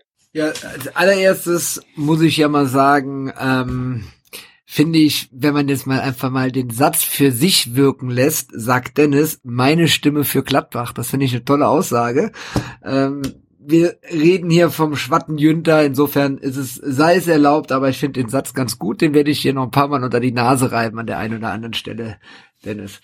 Ähm, ja, bei mir, glaube ich, wird es keine große Überraschung sein. Äh, ich habe es ja schon mehrfach gesagt, dass ich mich in eine BVB-Familie eingeheiratet habe und deswegen war es echt schmerzhaft. Äh, die 6-1-Niederlage, da kommt auch kein Davy Selke-Tor ähm, gegen an. Es war einfach, war einfach brutal äh, für mich und deswegen ist es für mich ganz klar, das äh, äh, größte Gurkenspiel in dieser Saison war die 6-1-Niederlage äh, im Borussenpark gegen den BVB. Ja, ich hab's in Erinnerung, ich glaube, ich bin irgendwann, habe ich mir Getränke geholt, habe gedacht, Junge, das hältst du nicht mehr aus, sehr schrecklich. Ich erinnere es. Ja, gut. Dann gehen wir weiter nach St. Pauli, Reik. Ja, Derby-Niederlagen sind natürlich immer die beschissensten. Ähm, deswegen hatte ich eigentlich habe ich eigentlich auch immer mal überlegt, das äh, Hinspiel äh, in das Hinspiel in Köln gegen Lev mit reinzunehmen, weil da war ich tatsächlich auch im Stadion und ähm, kann mich noch dran erinnern, wie begeistert äh, wir das 1-0 von Benno aufgenommen haben und dann diese zwei Konter gefangen haben, wo ich mir dann auch so dachte, oh Mann, Kingsley, hau doch einfach den Diabida auf den Flügel um. Ne? Äh, das war, naja, egal. Aber ich bin dann davon abgekommen, weil es war nicht das größte Gurkenspiel, weil wir eigentlich Lev die ganze Zeit komplett überlegen waren, der, das gesamte Spiel und auch so viele Chancen hatten. Deswegen kann ich das nicht so wirklich nehmen, ähm, gerade auch wegen dem schönen Tor von Benno. Und äh, wenn ich dann mal überlege, welches Spiel mir am meisten wehgetan hat und wo wir dann auch trotz numerischer Unterlegenheit aber ziemlich übel untergegangen sind, war das dann tatsächlich auch ähm, das Spiel gegen Gladbach, weil ich habe mich dann auch noch über den Tyram tierisch aufgeregt, dass der dann auch äh, rumprollen musste und da irgendwie den den den Modestjubel nachgemacht hat. Und das war einfach so komplett gebrauchter Nachmittag, dann auch noch mit der gelb-roten für Keins und ähm, du hast es ja schon gesagt, Dennis, normalerweise ähm, brechen wir ja bei so einem Spiel nicht zusammen, außer wir verlieren dann tatsächlich einen Spieler, weil dann das System überhaupt nicht funktioniert und das war so ein äh, und dann auch noch bei einem Bauern, das hat dann noch dreimal genervt. Deswegen mein Kackspiel, äh, die Niederlage gegen Gladbach und Verletzung äh, hier Jubicic dank genau Jubicic der ja, von ja. Benzobaini noch aus dem Leben getreten wurde. Also wenn das noch oben drauf ist dann dann also dann ist es wirklich eindeutig für mich das Kackspiel der Saison das Gurkenspiel der Saison. So ja. Ja, das sind alles Punkte, die valide sind. Ich habe allerdings, um jetzt mal die letzte Stimme zu geben, das Spiel gegen Bochum auch, weil einfach diese, das hatte für mich starke Freiburg-Vibes, wer noch an dieses legendäre Kackspiel gegen Freiburg denkt, es schneit, Verschiebung, arschkalt, taube Füße, dann geführt und dann noch verloren, ja. Gut, wir haben es gegen Bochum nicht geführt, aber ansonsten, bis auf die nette Begegnung mit Dennis im Stadion, war es einfach komplett beschissen. Anreise, Abreise, also Fahrrad, ja, im Schneeregen, komplett nasse Füße, weil angehalten im Dunkeln eine Pfütze getreten, schon auf dem Hinweg. Scheißspiel, wie ihr schon gesagt habt, Aufbaugegner gegen den beschissenen VfL Bochum. Es war beschissen. So Leute, jetzt haben wir aber Gleichstand, ne? Bochum und Mönchengladbach. Was machen wir nun? Ich darf. Wie ist da das Jetzt Vorgehen? muss Erik sich nochmal um, Ich umentscheiden darf. zwischen den beiden. Gut. Ja, ähm, ja. Also, dann fange ich mal vorne. Nein, ähm, da ich eben auch so ein bisschen hin und her gehadert habe zwischen dem Dortmund-Spiel und dem, für das ich mich jetzt entscheide, fällt die Entscheidung eigentlich ganz einfach äh, aus und oder mir ganz einfach. Und hinzu kommt auch noch, dass ich ein Spiel, äh, wo sich zwei Teammitglieder im Stadion getroffen haben, niemals als ein Gurkenspiel äh, zählen lassen kann, dann wechsle ich doch von der einen Borussia zur anderen Borussia und dementsprechend ist das Gurkenspiel der Saison von den beiden, die noch offen sind, der die Derby-Klatsche im äh, äh, äh, Nordpark oder wie heißt das da? Keine Ahnung. Hackpark. Ja. In der Wellblechhütte auf dem Rübenfeld. Keine Das Ahnung, ist Kartoffelfeld. Ist egal. Der, der Wellblechpalast auf dem Rübenberg. Genau, ja, ja. also der Schwatt, der Schwatt, me- meine Stimme für den Schwatten Jünter bekommt die Derby-Klatsche gegen die ostholländischen Bauern. so sieht's Naja, aus. wird der Also, Klepper sich ja freuen, wenn er den Jünter Jetzt kriegt. kriegt der, kriegt der Jünter den Schwatten-Jünter sozusagen. ja, ja, der Schwatte Jünter kriegt den Schwatten Jünter, könnte man schon fast sagen, aber nun Daniel, fährst du das also, mit dem Fahrrad, fährst du dem mit dem Fahrrad vorbei? Nein, da ist der Rüben, da ist der Rübenäquator dazwischen. Da komme ich nicht hin. Das ist, ist verrübtes Gebiet. Der darf nicht hinfahren. Das geht nicht. Den schicken Aber wir gut, Daniel äh, Farke, der freut sich. Ja, herzlich. Das ist nicht schon wieder in England, habe ich gehört. Naja, gut. Egal. Ballastwissen. Gut, dann ist das ein verdienter Sieger, würde ich sagen. Sieger in Anführungszeichen, wie immer. Also äh, Grüße ins, äh, ins äh, ostholländische Rübengebiet. Ihr habt den schwarzen Jünter gewonnen. Und ich übergebe damit zur nächsten Kategorie, die natürlich dann wieder positiv ist. Bestes Spiel, bestes Spiel, Entschuldigung, genau das Gegenteil quasi von meiner Kategorie. Ich rufe St. Pauli. Genau. Lösen wir uns mal von dem, von den ganzen Gurkenspielen und gucken uns mal die besten Spiele an. Da habe ich tatsächlich auch ziemlich viele Nennungen bekommen. Ähm, insgesamt wurden acht Spiele von unseren Hörerinnen und Hörern nominiert. Ich gehe mal so ein bisschen von hinten los, alle so die ein bis zwei Nennungen bekommen haben. Da ist unter anderem dabei der 3 zu 2 Heimsieg am zehnten Spieltag gegen Augsburg. Äh, hatte ich tatsächlich gar nicht mehr so richtig auf dem Schirm, wahrscheinlich weil ähm, nicht der Auswärtssieg in Augsburg irgendwie eher so gefangen hatte. Ähm, dann ähm, das Auswärtsspiel ähm, gegen Hoffenheim in Hoffenheim, was wir 1 zu 3 gewonnen haben, hat auch eine Nennung bekommen. Dann haben wir zwei Spiele, die jeweils zwei Nennungen bekommen haben. Ähm, einmal national, einmal international. Das nationale Spiel war der 5 zu 2 Heimsieg gegen die Hertha, womit wir ja quasi die Hertha in die zweite Liga geschossen haben. Und der 3-0 Auswärtssieg gegen Ferher Die haben jeweils zwei Nennungen bekommen. Ja, und dann sind noch vier Spiele übrig. Davon haben sich zwei Spiele quasi den dritten Platz geteilt und zwei Spiele den ersten Platz, was die Nennung anging. Ähm, erstmal die beiden, die sich den dritten Platz geteilt haben, ähm, punktgleich mit jeweils vier Nennungen. Der 3-0 Heimsieg gegen die SGE auf gleicher Höhe mit dem 3 zu 2 ebenfalls Heimsieg gegen den BVB. Ja, und dann bleiben noch zwei übrig, die sich den ersten Platz geteilt haben, jeweils mit fünf Nennungen. Ähm, fand ich relativ erwartbar. Der 7-1-Sieg gegen Werder Bremen und die und der Auswärtssieg ähm, gegen Lev, das 1 zu 2 mit Doppelpack Devi Selke. Also aus meiner Sicht alles sehr erwartbare äh, Nennungen, auch gerade so, meine, der 7-1, der sticht natürlich so ein bisschen hervor und das Lev-Spiel hat natürlich auch sehr, sehr viel Emotionen geweckt, gerade mit äh, Davies Doppelpack und meiner persönlichen Lieblingsszene, seiner Auswechslung und seinen lieb Liebesgrüßen in die, äh, in die umgebenden äh, Leverkusener Blöcke. Ähm, ja, aber da bin ich mal gespannt, ähm, wie ihr das denn so seht. Äh, dann würde ich doch mal mit dem Marco einmal anfangen. Was war denn so dein Favorite? Ich habe so eine leichte Vermutung.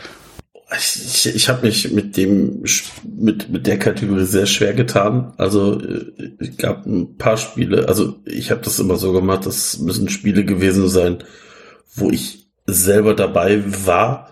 Ähm, und das war zum Beispiel auch äh, besagtes Spiel in Lev. Ähm, fand ich tatsächlich sehr geil. Äh, war ich mit Daniel zusammen und äh, habe Davy Selke angeschrien aus der zweiten Reihe da in Leverkusen und ähm, ja, war sehr geil, aber für mich das beste Spiel der Saison war das 3-2 gegen Dortmund. Das, das Heimspiel 3-2 gegen Dortmund, weil da haben wir gegen den Gegner gespielt, der auch nicht schlecht war und haben die nach dem Rückstand, wir lagen ja zurück und ähm, da, da äh, artete es schon wieder so aus, so dass du weißt, okay, alles klar, die führen hier 1-0 und dann jetzt geht es wieder seinen Gang und du verlierst das 3-0 und dann spielst du die aber wirklich mit einer guten Leistung wirklich auch dann an die Wand fürs äh, und dann wird's am Ende ja nochmal durch das 3-2 nochmal ein bisschen kribbelig und auch da habe ich sehr viel geschrien und ähm, die, ich glaube, danach hat man sich auch überlegt, ob man mich nochmal in den VIP-Raum lässt, weil ich habe da äh, einen BVB-Fan, der vor mir saß, schon etwas herber angebrüllt und ähm, konnten, ich, ich wurde nicht wirklich zurückgehalten von denjenigen, die mit mir da waren. Das hat mich auch sehr erschreckt. Und ähm, ja, war für mich aber das, das mein Spiel des Jahres. Sehr schön. Wusste ich ja auch schon, weil hast du ja dann auch schon auf, auf Twitter geleakt quasi, weil du dich ja an der Abstimmung beteiligt hattest. Daniel, was war deins? Du musst jetzt natürlich Lev sagen, weil du mit, äh, weil du zusammen mit, äh, mit Marco da warst. Ja, ich war aber auch mit Marco beim BVB. Also so gesehen ist das eigentlich unentschieden. Äh, beim BVB, ich, er, ich erinnere mich daran, Marco, dass nach circa fünf Minuten nach Anpfiff sich diese Leute vor uns entsetzt umgedreht haben, und uns angeguckt haben und irgendeine Frau gesagt, warum schreien sie so? Also es war, was uns natürlich dazu angestellt hat, noch lauter zu schreien, ist ja klar, ne? Das, ist, und, das, das äh, hat uns nicht, das hat uns nicht abgehalten, leise zu sein, ne? Ja, wie gesagt, das ist so, als wenn man zu seinem Kind, wenn man zum Kind sagt, äh, äh, fall nicht, dann sagt man lieber acht auf deine Füße, ne? Alter Elterntrick, ja. Äh, ähm, genau, also es war sehr lustig, sehr laut und es war natürlich ein mega geiles, ähm, mega geiles Spiel. Ähm, bei mir ist allerdings tatsächlich die Entscheidung aufs Leverkusen-Spiel gefallen, wo Marco und ich ja auch waren, weil einfach alles daran war gemalt. Der bescheuerte Reul, der das Spiel vorziehen lässt oder das zumindest genehmigt, weil die armen, armen Pillenköpfe ja irgendwie keine Ahnung, wie viele Tage später gegen die Roma noch verlieren müssen. Dann die Anreise absolut unterste Kanone, weil natürlich an dem Freitag der Bahnhof Leverkusen Mitte gesperrt ist und man da nicht aussteigen kann und wir irgendwo am Arsch der Heide diesem Chemiewerk ausgestiegen sind, um dann anderthalb Stunden mit dem Bus durch die Pampa da zu fahren, durch dieses hässliche Loch da. Und äh, äh dann 14 Euro für zwei Kölsch bezahlt haben oder 15 Euro, weiß ich gar nicht mehr. Also die, die Laune war schon auf dem Siedepunkt, ja, um dann natürlich genau zwischen ganz vielen Leverkusen-Kunden zu sitzen. Hm, das war schon wieder lustig, weil ich sag mal in Köln, ne, da hätten wir nach 10 Minuten so dermaßen einen auf die Nuss gekriegt.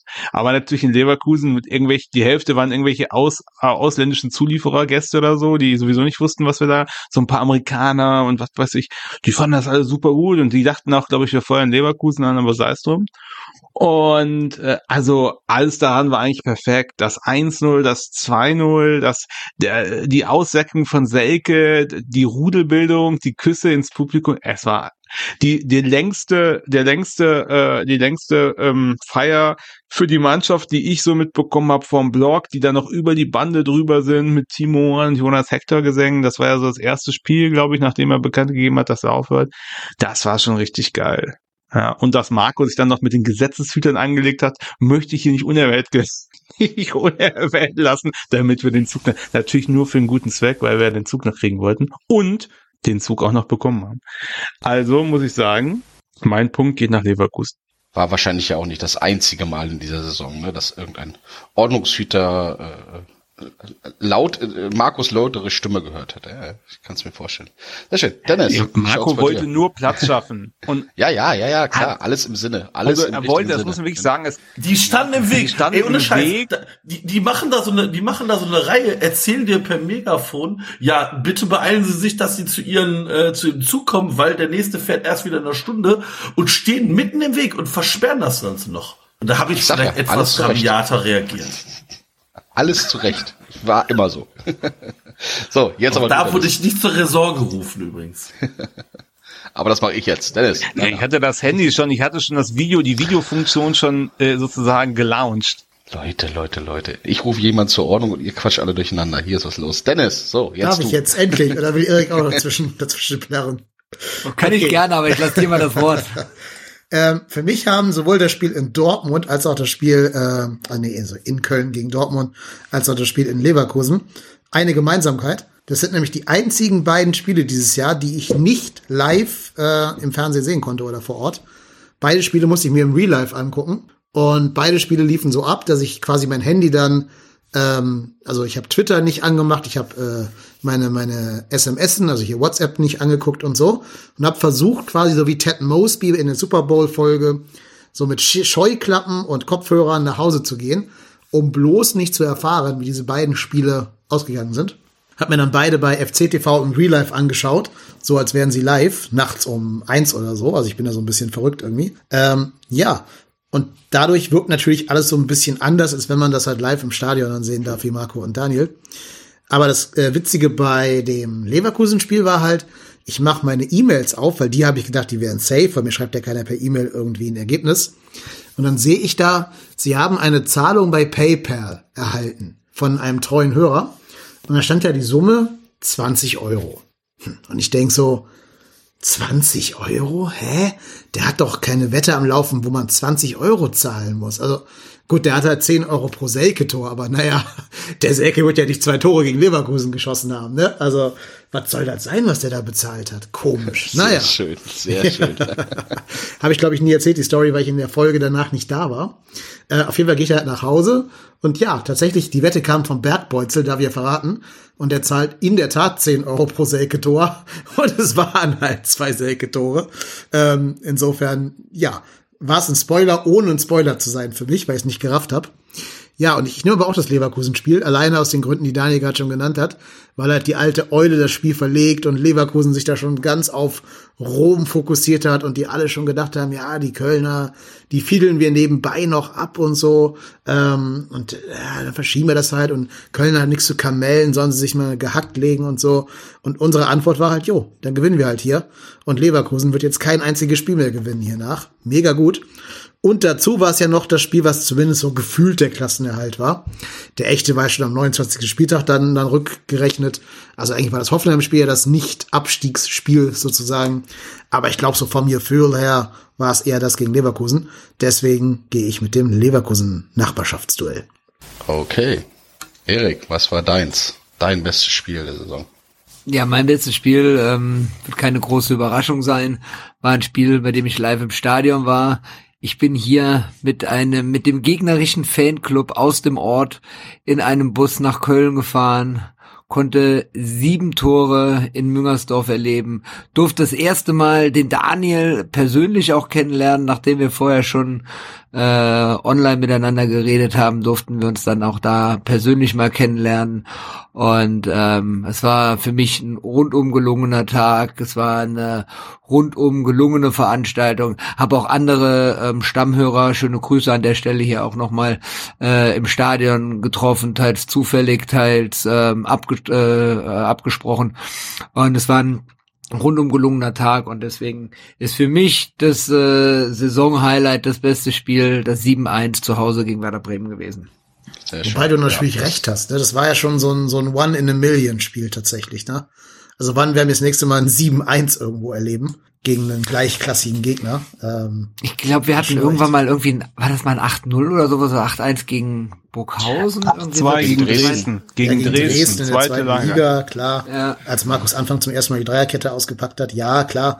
Aber jetzt in der Bundesliga und dann in jüngerer Zeit ist es schon, ne? Ist schon one Vor, in a million. vor, vor allen Dingen, weil es ja auch nach der Winterpause war, das erste Spiel und äh, vor der Winterpause wissen wir noch, wie wir da standen und Angst hatten, ob wir jetzt nochmal ganz unten reinrutschen und dann kommen wir so phänomenal zurück. Äh, das war schon großartig, ja.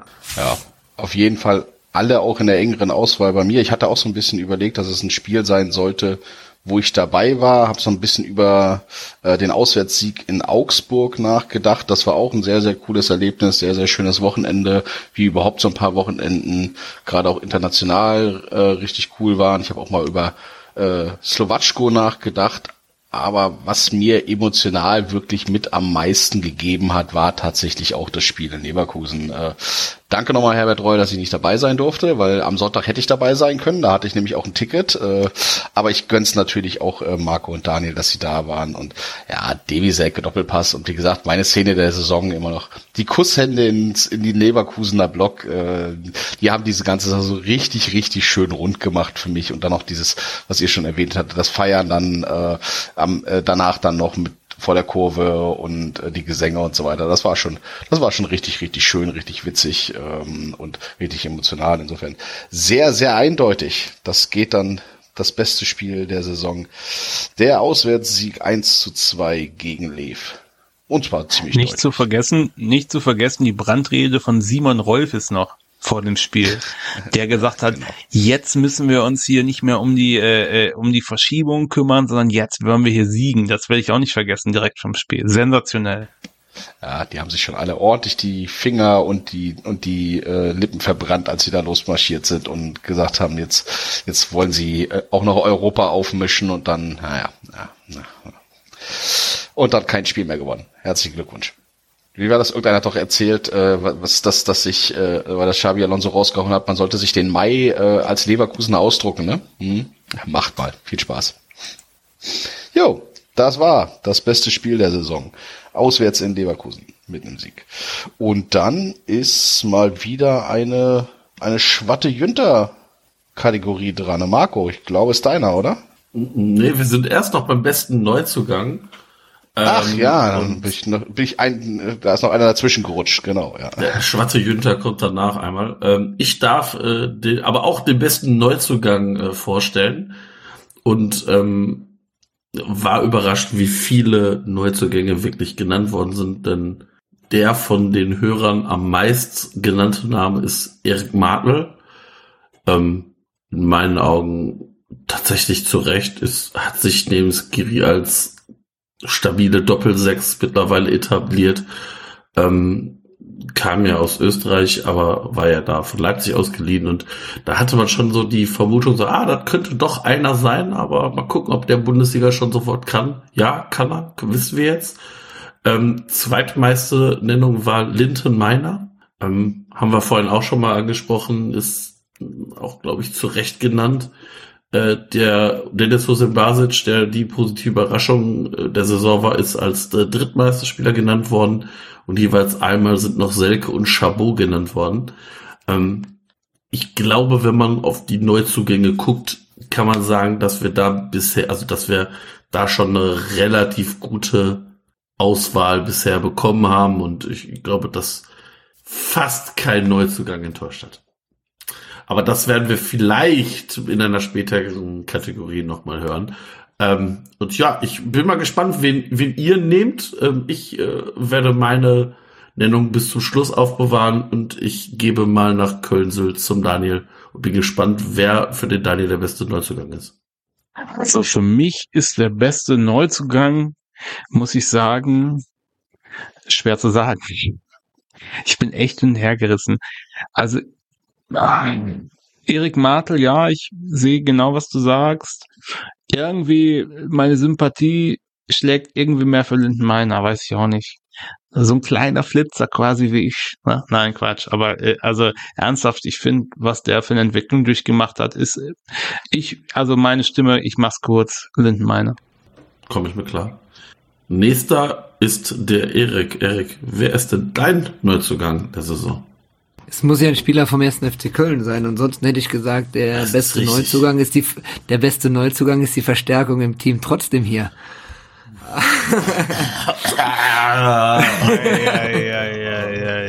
Zugriff, Da bin ich raus. Da bin ich Okay. raus. Gut, dann äh, kommen wir mal wieder äh, zum Ernst der Lage. Ähm, wir haben in der Tat die Saison richtig viele gute Neuzugänge, die alle den Titel verdient hätten, die goldene Schiebermütze verdient hätten. Und ich bin auch der Überzeugung, dass äh, mehrere Spieler in den vergangenen Jahren äh, diesen diese die Schiebermütze gewonnen hätten. Ich habe mich ein bisschen schwer getan mit zwei Spielern. Ähm, der eine, weil ich einfach, weil ich ihn einfach mag, ein Riesenfan von ihm bin. Äh, er hat aber eben schon eine Kategorie gewonnen. Das ist Dennis Basic. Ähm, dementsprechend äh, wird meine Stimme nicht auf ihn fallen.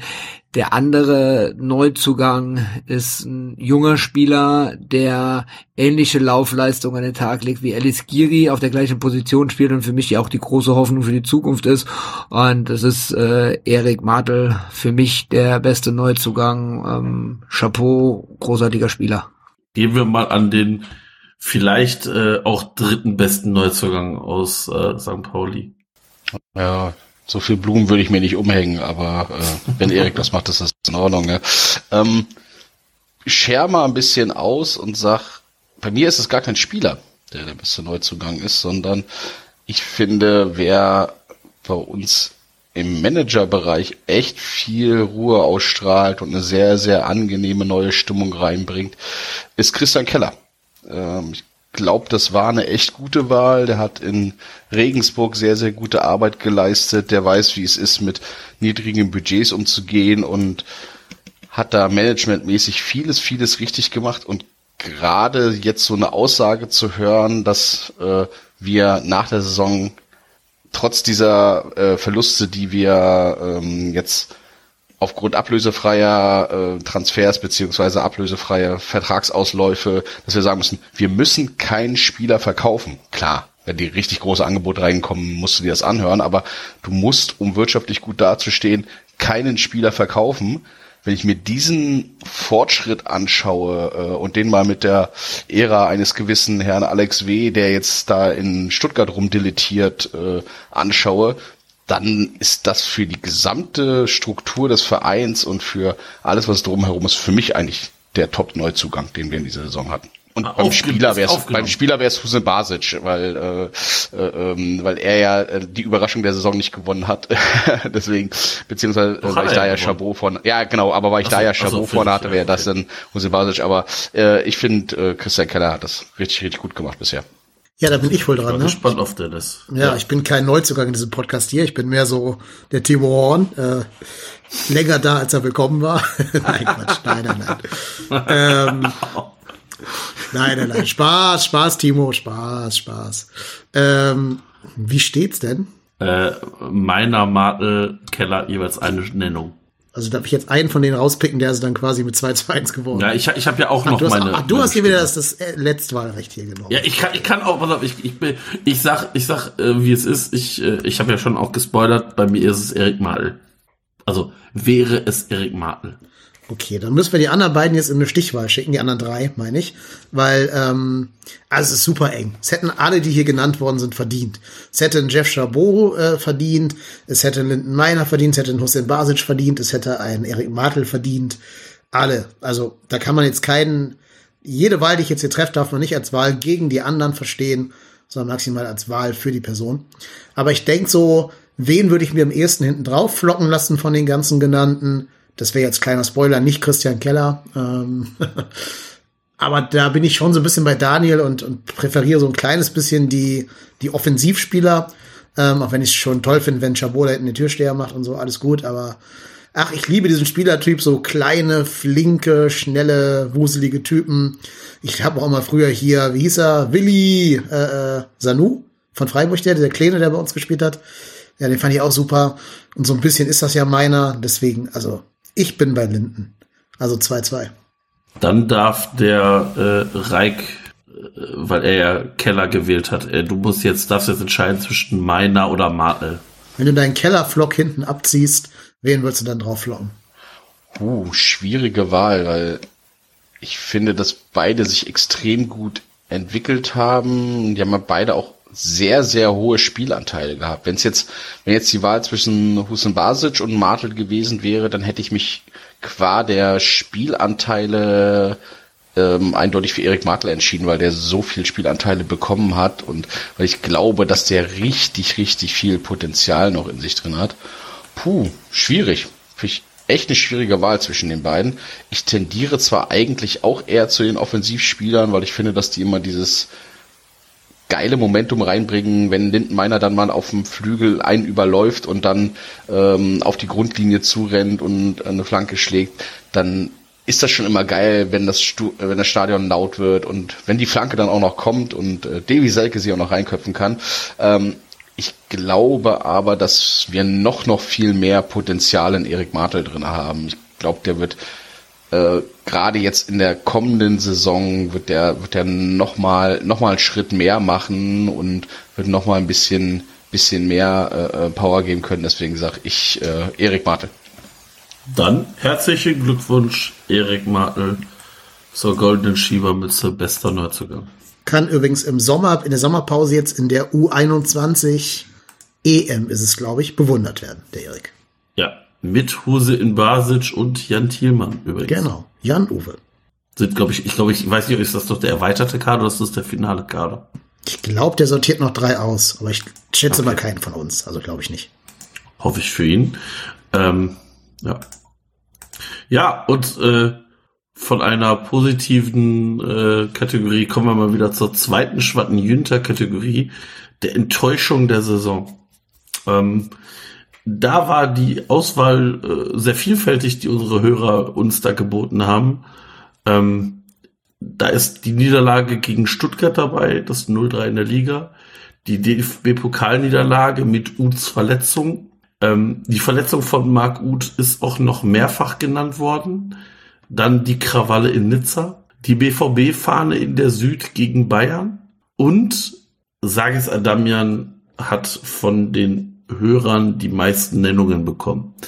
Ähm, das, was ich, was, was wir als, als Team sagen wollten, ähm, wir möchten jetzt hier nicht über Sagis Adamian herfallen äh, und den irgendwie hier in, in den Dreck schmeißen, weil ähm, ein treuer Hörer hat ja auch geschrieben, Mensch, äh, so im Kollektiv sollte man vielleicht nicht einen Spieler auswählen, aber wir sprechen ja nicht davon, dass Sax ein schlechter Mensch ist oder wir den hier nicht mehr sehen sollen, wollen, sondern einfach, dass wir uns vielleicht auch mehr von ihm erhofft haben. Und ähm, ich fange direkt mal mit meiner Nominierung an, denn ich finde auch, dass bei mir Sagis Adamian so ein bisschen die Enttäuschung der Saison ist.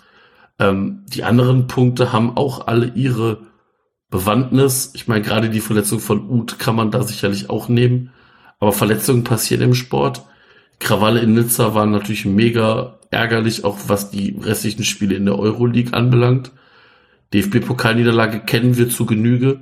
Niederlage in der Liga haben wir auch. BVB-Fahne in der Süd muss jetzt auch nicht sein, aber ich finde, bei Sagis Adamian habe ich eigentlich mir sehr viel mehr erhofft. Auch eigentlich mir gewünscht, weil das war ja schon Kellers Wunschtransfer und auch ein Transfer, den Baumgart sehr positiv fand. Und bisher fand ich, hat Sages Adamian nicht wirklich gezeigt, warum er diese Ablöse von rund 1,5 Millionen Euro und diese sehr, sehr lange Vertragslaufzeit äh, hat er bisher nicht wirklich gerechtfertigt, aber vielleicht, ich, ich hoffe, dass er uns nächstes Jahr Lügen straft und äh, zweitbester Scorer hinter der Wieselke wird. Ähm, und ja, ein Tor, drei Vorlagen ist jetzt nicht so arg viel. Aber ich bin mal gespannt, wie die anderen das sehen. Ich gebe ab zum Dennis nach Hamburg. Ja, ähm, genau. Also vor allem das eine Tor war ja auch noch eigentlich mehr ein Unglück als gewollte Aktion. Das war ja so ein doppelter Abpraller, also er gegen den Torwart, Torwart gegen sein Schienenbein, von seinem Schienenbein ins Tor. Das war ja nicht mal irgendwie eine gewollte Aktion. Also ja, stimmt.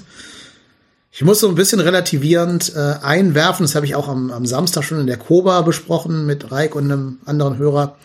ähm, man weiß ja nie, was bei den Spielern so zu Hause oder, oder im Kopf oder so los ist. Ähm, so ein bisschen erinnert mich das so an die Situation um Bruce Willis. Ich habe ja noch nebenbei einen Filmpodcast, ne? Movie Rentner, hört da mal alle rein. Und bei Bruce Willis war das ja so, über den haben sich ja alle lustig gemacht, weil der nur noch so ganz komische Rollen angenommen hat ähm, und dann in irgendwelchen richtig billigen B-Filmen gespielt hat und weit weg war von diesen großen Blockbustern aller Stirb langsam und so. Und da haben sich halt alle über den total hämisch ergossen. Und hinterher kam halt raus, der hat das getan, weil er irgend so Art Demenz hat, so eine, so eine früh einsetzende Onset-Demenz. Und das getan hat, damit er noch ein bisschen Geld verdient, damit seine Familie, äh, wenn er nicht mehr arbeiten kann, abgesichert ist. Also man muss immer so ein bisschen aufpassen, was man über Menschen so urteilt. Deswegen ne, nochmal genau wie Marco gerade gesagt hat, die Bestätigung, das ist alles nicht gegen den Menschen, sage es Adamian gemeint, sondern nur gegen das, was wir so an Erwartungen an ihn formuliert haben, auch qua seines Alters, seiner Erfahrung, seiner Spielervita. Ähm, ja, und was man sich vielleicht von ihm erwartet hat. Und wenn man die Erwartungshaltung anlegt, dann ist er halt so weit unter der Erwartungshaltung geblieben, dass man das nicht anders als als Enttäuschung bezeichnen kann. Äh, deswegen würde ich ihn da trotz allem, trotz dem, was ich gerade über Bruce Willis gesagt habe, auch nominieren. Halt wohl wissend, dass da noch äh, auch rauskommen könnte morgen, dass da vielleicht irgendwas bei ihm so ein bisschen an ihm nagt oder so. Ähm, also ich glaube, alles, was der zeigt, hat nichts mit seinen körperlichen Leistungsfähigkeiten zu tun, sondern da ist irgendwie eine mentale Blockade, vielleicht auch befeuert durch dieses härter äh, da aus zwei Metern. Und wenn es irgendwem da im Trainerstab gelingen sollte, diese mentale Blockade zu lösen. Ich glaube, dann haben wir alle noch viel Spaß an Sagis Adamian. Vielleicht ist ja auch der Golden, äh, der Schwatte Jünter für ihn eine Motivation zu sagen, nächstes Jahr hole ich mir die goldene Schiebermütze als größte Überraschung. Deswegen, ja, sieh's als kleinen, so pädagogischen Preis an dieser Stelle, Sagis, äh, ja, Adamian. Erik, ich bin mal gespannt, was du als Enttäuschung der Saison siehst. Bin ich ehrlich gesagt auch, weil ich mich äh, jetzt gerade erst äh, entschieden habe. Ich hatte äh, ein paar Sachen auf dem Zettel. Ich hatte einmal fand ich sehr schade, dass äh, Timo Horn nicht gespielt hat am letzten Spieltag gegen die Bayern, dass er sein Abschiedsspiel nicht bekommen hat. Äh, Fände es jetzt aber echt nicht angemessen, Timo Horn den Schwatten Jünter zu geben. Das wäre ein bisschen gemein gewesen. Ähm, ich Wenn, dann fand eher auch- Baumgart, ne? Baumgart für die Entscheidung, ihn nicht aufzustellen oder so. Ah ja, okay, stimmt. Das, äh, aber Baumgart würde ich auch keinen Schwattenjunter geben. Nee. Dafür ist die Leistung zu großartig äh, gewesen. Käme komisch rüber. Ähm, das käme sehr komisch rüber. Ähm, deswegen lasse ich das sein. Ich hatte auch äh, überlegt, ob ich äh, Herrn Reul nicht nominieren soll, aber wir haben ja durchweg positive Erlebnisse mit der Spielverlegung äh, des Leverkusen-Spiels, bis auf die kleine Tatsache, dass Reik den Ground jetzt leider immer noch nicht hat, aber da werden wir nächste Saison für sorgen, dass du den bekommst, Reik, versprochen. Hol ich mir nächstes Jahr. Ähm, genau, und ähm, dementsprechend fällt es mir echt schwer ähm, mit der mit dem mit der Nominierung. Ähm, sage Sadamian, gehe ich jetzt weg von. Ich gehe, ich, ich habe da noch so ein bisschen Hoffnung, dass man ihn vielleicht sogar noch in den Griff bekommt, noch so ein bisschen Einlaufzeit, das zweite Jahr, dass er da durchschlägt, ist so ein bisschen die Hoffnung. Deswegen äh, überwiegt die da auch. Aber mein, meine Enttäuschung der Saison war ganz, ganz, ganz, ganz, ganz am Anfang der Saison das erste Pflichtspiel des Pokal aus in Regensburg, ähm, wo ich echt entsetzt war, dass man ein zweites Mal in Regensburg ausscheidet, dass man ein zweites Mal äh, hintereinander sogar in, im Elfmeterschießen ausscheidet. Die Saison davor sind wir gegen den HSV im Elfmeterschießen ausgeschieden. Es war auch irgendwie die Schützen, die da angetreten sind. Das war irgendwie auch nicht so für mich die 1A-Schützen ähm, in Regensburg und dementsprechend äh, habe ich habe immer wieder die Worte gehört vom vom Trainer, ich will nach Berlin und das ist das große Ziel, in Berlin im Pokalfinale zu stehen, um dann in Regensburg zu scheitern und dann auch äh, so zu scheitern und dementsprechend ist das für mich die größte Enttäuschung der Saison, das Pokal aus in Runde 1. Auch durchaus zu Recht. Also an die Elfmeterschützen kann ich mich auch noch äh, sehr gut erinnern. Also leider sehr gut erinnern. Ähm, aber gehen wir mal nach Hamburg weiter. Reik, ich, was, was ist deine Enttäuschung der Saison? Komischerweise, also ich habe ich hab euch jetzt gerade mal so zugehört und ja, mit diesem ganzen Thema äh, Adamian oder beziehungsweise überhaupt einen aktiven Spieler zu nominieren, tue ich mich auch so ein bisschen schwer.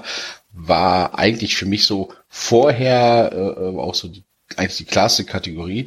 Ich habe aber gerade noch mal so ein bisschen Revue passieren lassen, in welchem Moment ich tatsächlich so am leersten und am enttäuschtesten war. Und das war ehrlicherweise unser Heimspiel gegen Nizza. Äh, Als wir da nach dieser 2-0 Niederlage wiedergekommen sind, das äh, den Anschlusstreffer gemacht haben, dann das 2-2 und dann eigentlich ja das 3-2 gefallen ist und diese mega Begeisterung im Stadion war und dann auf einmal klar wurde, scheiße, das Tor zählt nicht.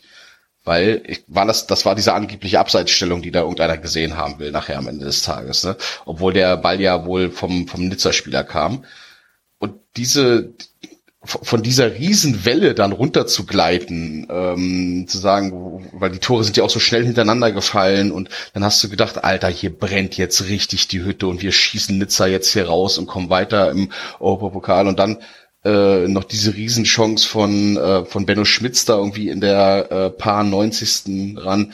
Äh, aber speziell dieser Moment zu kapieren, okay, das 3-2 zählt jetzt nicht und dann danach so zu sehen, wie einem die Zeit zwischen den Fingern wegrinnt und dann am Ende da mit dem 2-2 da zu stehen, das fand ich schon irgendwie hart deprimierend, danach aus dem Stadion zu gehen und zu denken, wow, scheiße, äh, wir hatten hier gerade so eine große Chance in der Hand und wir hatten die eigentlich am Boden, auch gerade wenn du dir nochmal vor Augen führst, wie die ersten zwei Tore da von Nizza auch entstanden sind, äh, wie unaufmerksam wir da irgendwie gewesen sind, was wir da weggegeben haben. Aber wie gesagt, genau dieser Moment, als man realisiert hat, Mist, das 3-2 wird aberkannt und irgendwie, weiß ich nicht, hatte ich das Gefühl im Bauch, ja, okay, das war's äh, ähm, da ist es jetzt, da ist jetzt irgendwie die Reise vorbei, da, da zieht uns jetzt irgendwie einer den Stecker, auch wenn wir danach noch viel Gas gegeben haben, aber der Moment war es nachher am Ende des Tages. Äh, auch wenn es eigentlich total irre ist, wenn der erste FC Köln im äh, Europapokal spielt und ähm, da im letzten Spiel noch eine Chance haben, weiterzukommen in der Gruppenphase, dann kann man das ja eigentlich nicht als Enttäuschung machen. Aber es war halt so meine mein persönlicher Moment, der, der mich am meisten runtergezogen hat in der Saison, wo ich so dachte, wann, äh, was wäre, was hätte danach noch alles Geiles kommen können, gerade weil ja auch die Touren dafür so gut waren. Äh, da kommen wir ja sicherlich bei den besten Momenten im Stadion ja auch nochmal zu. Aber das hat mich schon, äh, das hat mich schon runtergezogen. Insofern der Moment, äh, das aberkannte Tor. Kurze Frage, wisst ihr, wer das Tor erzielt hätte? Ja, ich Damian, muss es oder? nachgucken. Ich hätte- Linten Adamian. Meiner. Nein, das. Pass. Adamian, Pass Adamian auf Lindenmeiner. Ja, Linten Äh, Meiner. Lindenmeiner auf Sages Adamian, sorry, so. Nein. Auf Adamian, genau, Adamian wär's. Nein. Ja? Ja, Meiner. Adamian steht am zweiten Pfosten. Echt? Meiner, mein, meiner, Mhm. meiner, wenn das Tor gezählt hätte, wäre es ja ein Eigentor geworden und dann wäre meiner der Vorlagengeber gewesen.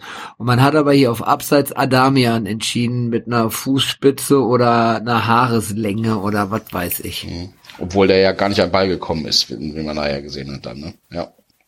Ja, that's the moment. Also sage es ist, äh, Ärgerlich, ist beteiligt, aber äh, äh, ähm, das will ich ihm jetzt nicht in die Schuhe schieben. Ich nehme den Moment. Nein, nein, nein, nein. Daniel, what's your choice? Ja. Meine Choice ist noch gar nicht vorgekommen. Ja, genau. Meine Choice ist noch gar nicht vorgekommen. Weil, also der schwarze Jünter, den würde ich dem ersten FC Köln verleihen, ne? der es schafft, nachdem wir uns jetzt fünf Jahre in der ersten Liga, sag ich mal, etabliert haben, in Anführungszeichen, der es geschafft hat, europäisch zu spielen, der einen vernünftigen Trainer an, an Land gezogen hat, also würde ich mal sagen, wo das Management sich jetzt irgendwie professionalisiert, der es wirklich schafft, in letzter Sekunde, in letzter Sekunde, einen Jugendspieler irgendwo aus Südosteuropa zu verpflichten und das sowas von zu verkacken, ja, dass er für zwei Transferperioden gesperrt wird, okay, ist jetzt ausgesetzt, ne, aber trotzdem, wir sind ja alle der Meinung, wahrscheinlich wird's kommen. Wie dumm, wie dumm muss man sein, um sich so wieder in die Klemme zu manip äh, zu bringen, ja, so in die Scheiße zu reiten, dass wir jetzt schon wieder alle graue Haare, noch mehr graue Haare kriegen, weil wir denken, oh Gott, oh Gott, oh Gott, wie sollen wir das nur überstehen und wen können wir jetzt verpflichten und verleihen und so. Sackdumm, ne? Also ich muss mal ganz ehrlich sagen, wie kann man so doof sein? Das kann mir keiner erzählen, dass da muss doch jemand mal ernsthaft vorher abwägen, okay, wie läuft das jetzt ab? Wo sind die Gefahren? Das muss doch mal juristisch überprüft werden. Das müssen doch Profis machen. Das ist so, keine Ahnung, als wenn hier der, äh, der Würstchenkalle von nebenan sich noch ein Kilo Met kauft. Ja, was soll schon schief gehen, ne? So. Also, das ist für mich auf jeden Fall die Enttäuschung der Saison, dass man es beim FC nicht schafft, solche, Me also nicht, dass man Fehler passiert oder so, ne? Aber dass man nicht schafft, solche Mega-Klopper irgendwie aus dem Weg zu gehen. Ich werde es nicht verstehen. Und ist natürlich auch klar, fünf Clubs machen sowas und du kannst ja die Uhr nachstellen. Wer wird dafür angezählt und nachher verurteilt? Natürlich der FC. So. Das heißt, ich weiß, ich bin hier in der Unterzahl, aber ich möchte es trotzdem aufs Papier geschrieben haben. Der schwarze Jünter geht an FC. Vielleicht kann man da sogar eher noch Alex W. als verantwortlichen Sportmenschen Ja. damals da. Whoever. Whoever. Also Dass wir nicht natürlich dem das FC einen schwachen. Jünter geben müssen, meine ich. Ja, ich finde irgendwie, also, tut mir leid, das ist doch, das ist hart zu sagen, aber das ist nicht nur einer, auch nicht nur Alex, da muss es, da muss es Leute geben, die da gucken, da muss es doch einen Cross-Check geben, das kann man doch nicht machen. Also, tut mir leid, da bin ich echt desillusioniert, ob der, äh, ob der Professionalität nicht glaube, hat nicht, dass das mit Keller zu tun hat. Das ist ja schon viel früher getroffen worden, diese Entscheidung. Das ist ja schon von Leuten getroffen worden, die sind nicht mehr da. Deswegen sage ich mal, ich will es eingrenzen, die damals verantwortlichen Entscheidungsträger. Also wenn es Alex W. ist, dann kriegst du meine Stimme dazu. Für den immer. Nein, alles gut.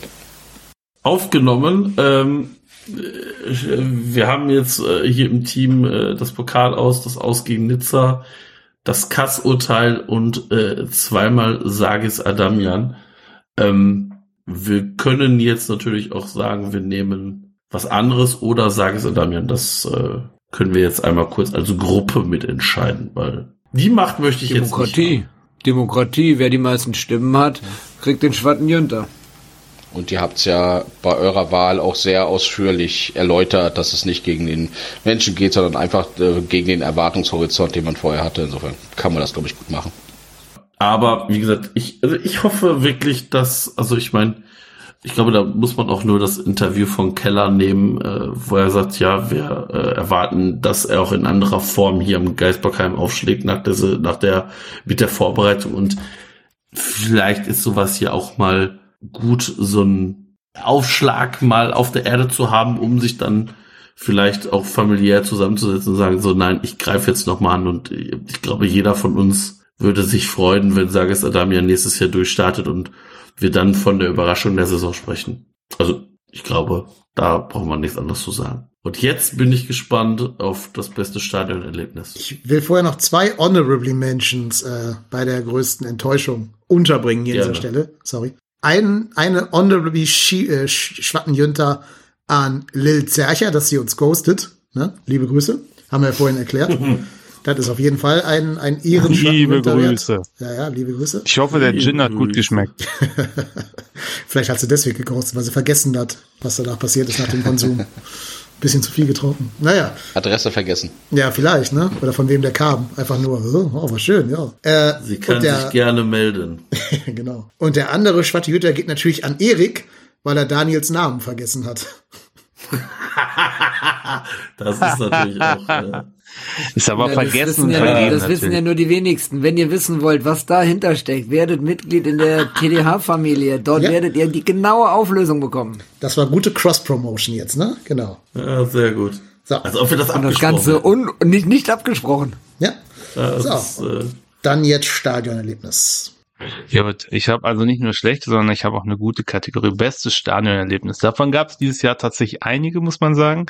Ich äh, lese jetzt mal vor, was die Leser vorgeschlagen haben. Da wäre einmal das U19 Pokalfinale in äh, Potsdam, wo wir auch zugegen waren zum Teil. Das war auch sehr schön. Mein Gesicht brennt jetzt noch vom Sonnenbrand. Dann äh, war das das Heimspiel äh, gegen Feherwa wegen der Stimmung. Dann war es das 7 zu 1 gegen Bremen. Das ist übrigens das einzige, was zweimal genannt wurde. Dann das Heimspiel gegen Hertha, wo das Tor des Jahres gefallen ist, unserer Meinung nach.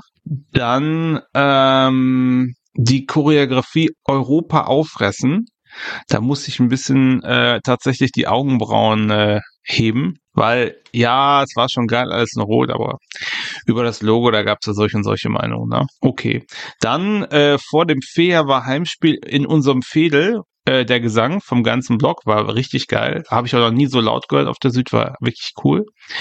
Leverkusen auswärts, haben wir gerade schon drüber gesprochen. Ähm, dann Frankfurt Heimspiel, 3 zu 0 Sieg. Äh, dann eigentlich mein Point, komme ich gleich zu, Feher war auswärts. Das ist ein, was zweimal genannt wurde und wo auch meine Stimme hingehen würde. Und so ein bisschen, äh, wie der Dennis gerade sagte, ähm, mein Geheimfavorit ist, äh, Reik ist nach dem Schalke-Spiel im Stadion verloren und keiner findet ihn mehr. Das war eigentlich mein Highlight. Habe ich sehr gerne für dich gemacht. Es war sehr schön. Ja, wo ist Reik? Ja, wissen wir auch nicht. Ja, aber wir sind doch hier. Ja, der hat angerufen. Da ist Beton irgendwo. Ja, wieder ist Beton irgendwo. Wir sind im Stadion. Ja, wir gehen schon mal zum Auto. Wo ist Reik? Ja, keine Ahnung. Er sieht immer noch. Es war super lustig einfach. Es war super lustig. Ja. Er steht an einer Säule, hat er gesagt.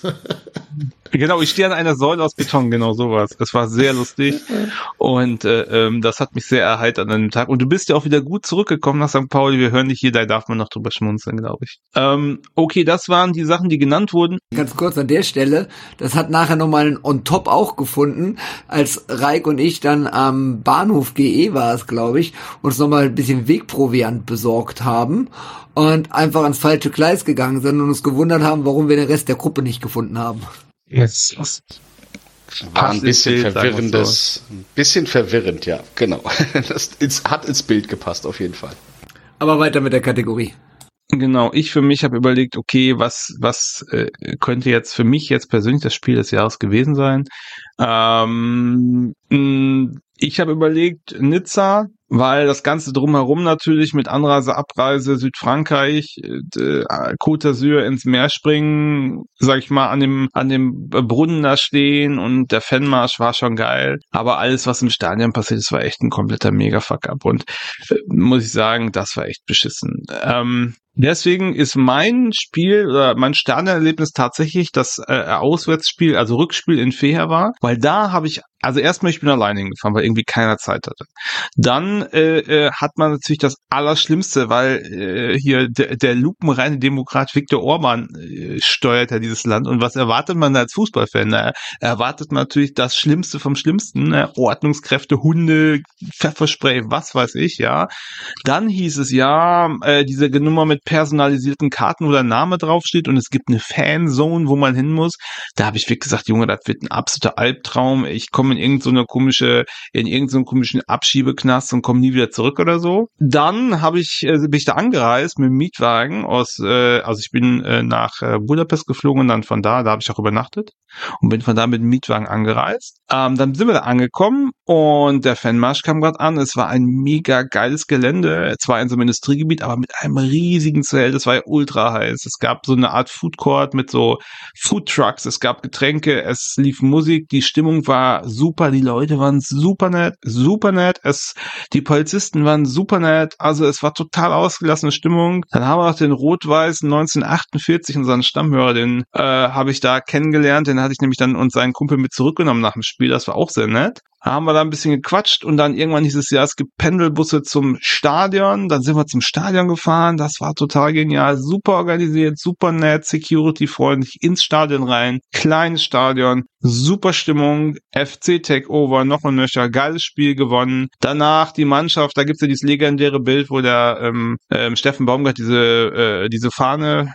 ich glaube es von irgendeiner Ultra, ich weiß nicht, auf jeden Fall hält er so eine FC-Fahne dann nochmal äh, vor die Kurve und vom, vom Auswärtsspiel letztes Jahr war das eine Fahne. Die haben sie ihm zugeworfen. Ja, ja, genau. Die hat er dann nochmal ins Publikum gehalten. Äh, es gab Pyros, es war super Stimmung, es war super Wetter. Ich hatte super Sonnenbrand, wie immer, wenn gute Spiele sind. Und wir sind dann abends noch mit dem äh, Auto dann nach äh, Budapest zurückgefahren. Ich habe da im Hotel, habe noch einen Hamburger Fan kennengelernt. Weiß gar nicht, ob der jetzt zuhört. Wenn ja, dann schöne Grüße. Dann sind wir noch den ganzen Tag bei einer Ultrahitze durch Budapest gebummelt und abends nach Hause gefahren. Ich muss mal sagen, also alles in allem ein, haben wir noch gesagt, ein absolut perfekt organisiertes Auswärtserlebnis äh, mit natürlich perfekten Ausgang vom Ergebnis und das hätte ich dir niemals zugetraut da. Ich hätte echt gedacht, da wird's echt super nervig. Ich sag mal, äh, wie der Mann die Spiele da, ich sag mal in Südosteuropa, da gibt's auch mal ein bisschen rough zu. Da hatte ich schon wirklich wie bei Belgrad, äh, also Schlimmeres vermutet. Das war einfach genial und da denke ich sehr gerne dran zurück. Mein Spiel des Jahres oder mein ähm, Stadionerlebnis des Jahres.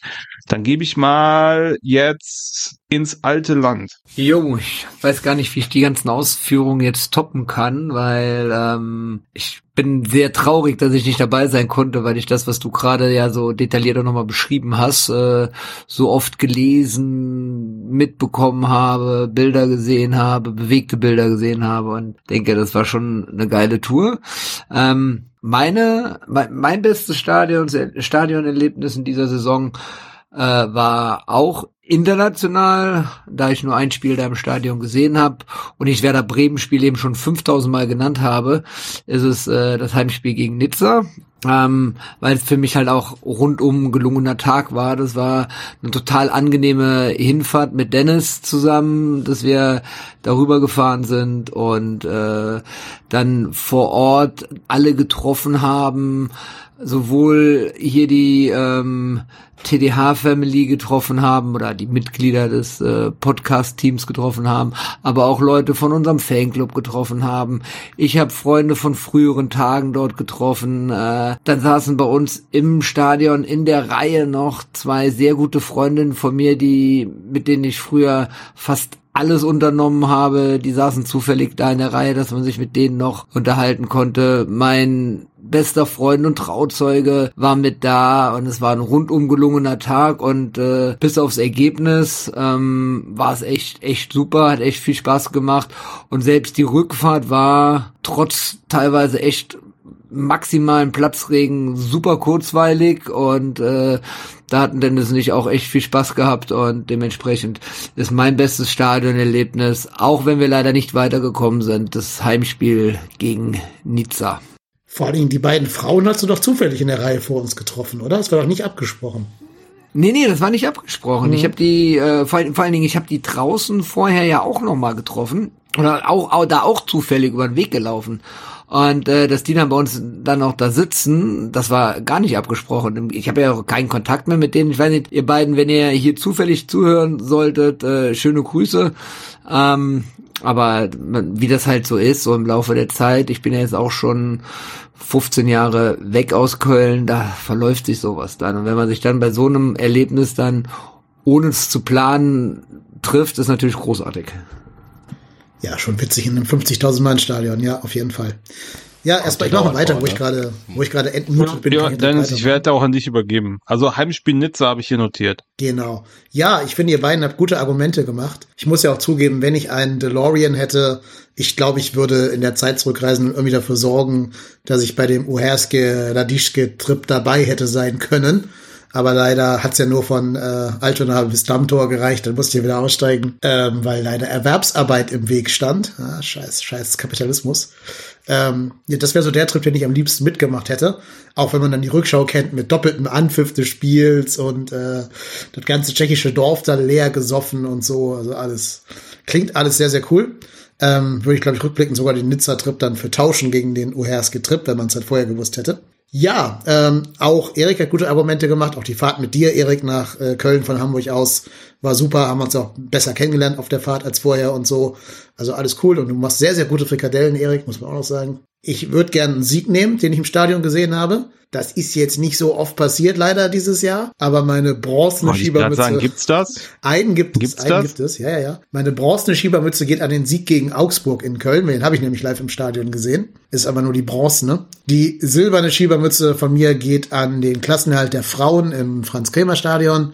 Ähm, da war ich auch live zugegen, auch wenn es nur ein Unentschieden war, aber das Gesamtergebnis war ja erfolgreich, weil Klassenerhalt. Aber ist natürlich nicht zu vergleichen mit einem 50.000 Mann Stadion. Und wenn dieses 50.000 Mann und Frau Stadion dann geschlossen Tommy singt, dann ist das mein Stadionerlebnis der Saison. Also ich gehe mit dem Spiel Bayern gegen Köln, respektive alles, was ab dem Abpfiff nach der Meisterfeier der Bayern passiert ist. Also Nachspiel äh, Bayern Köln.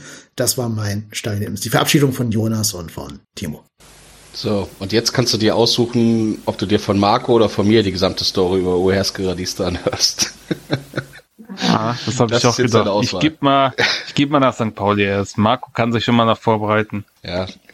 Also wenn, wenn wir es, wenn man es auf einen Moment zusammendrücken müsste, dann Donnerstagabend, wir gehen durch den Seiteneingang und finden uns auf einmal auf der VIP-Tribüne vom FC Slowatschko wieder mit äh, der gesamten Prominenz, Lionel Zuck, Werner Wolf, Ho haben wir da getroffen und stehen direkt hinter der, äh, stehen direkt hinter der, ähm, na, hinter der Auswechselbank und unterhalten uns im Nebel mit, ähm, mit dem Trainer und mit den Spielern. Das war einfach so fantastisch.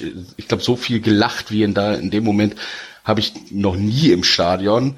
Und spätestens als dann äh, René mit einer Handvoll äh, vollen Bierbechern ankam und meinte, äh, pff, ja, das kostet auch nix, ähm, war das dann so die perfekte Schleife an die ganze Thematik ran. Aber insgesamt diese ganze Auswärtsfahrt äh, nach Uherske, da diese mit Nachtzugfahrt äh, über Wien und dreimal umsteigen, dann da ankommen, dann alles, was wir da drumherum erlebt haben, dieser Weg zum Stadion hin, wo diese Nebelschwaden dann über diesen muschelförmigen äh, äh, äh, Flutlichtmasten da drüber hängen und auch auch am nächsten Tag, aber alles, was da drumherum passiert ist, war einfach so ein geiles, also pff, sag ich mal ganz offen, geilste Auswärtsfahrt, die ich jemals gemacht habe. Gerade mit allen Randerscheinungen. Wir haben ja da noch ein Wochenende äh, Prag hinten rangehangen. Das hat die ganze Sache nochmal richtig rund gemacht. Aber allein dieser Donnerstagabend dort im Stadion, der Weg dahin, äh, erstmal hinter dem Gästeblock auflaufen und zu gucken, boah, nee, das ist mir eigentlich alles viel zu voll, wobei es ja auch gar kein Gästeblock war in dem Sinne, weil wir hätten ja gar nicht da sein müssen. Aber allein an dieses, wie wir uns alle gegenseitig angeguckt haben, wie wir durch dieses Drehkreuz durchgegangen sind und äh, einfach diese äh, nette junge tschechische Dame komplett ignoriert haben, die uns aber eigentlich nur VIP-Bändchen geben wollte und wie wir dann auf einmal da auf dieser Tribüne drauf standen, das war schon so ein Moment, wo wir uns alle gegenseitig angeguckt haben und so gedacht haben, äh, was für ein Film sind wir denn hier gerade unterwegs?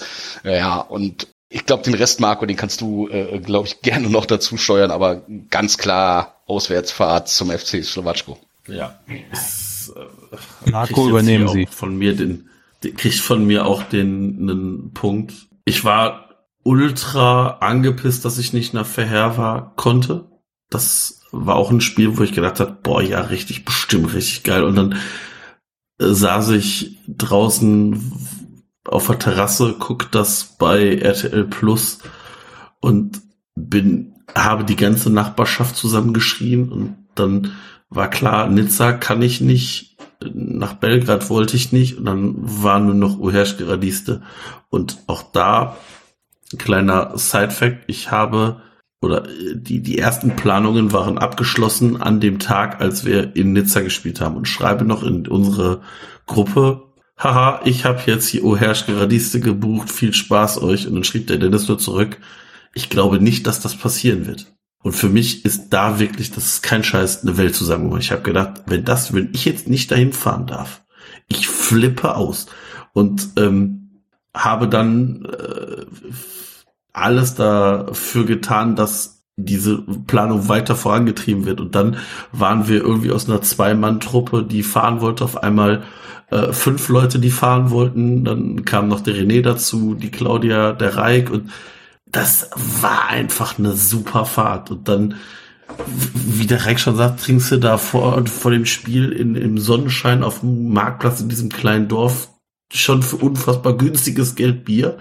Dann wird's neblig, du gehst zum Stadion, bist auf einem, in einem Block, wo du eigentlich nicht sein dürftest, trinkst Bier umsonst brüllst die Spieler und den Trainer halb besoffen an, gehst wieder zurück ins Dorf, trinkst wieder Bier und dann sagt irgendwann irgendeiner, liebe Grüße Thomas Reinscheid, komm, wir gehen noch in eine Disse.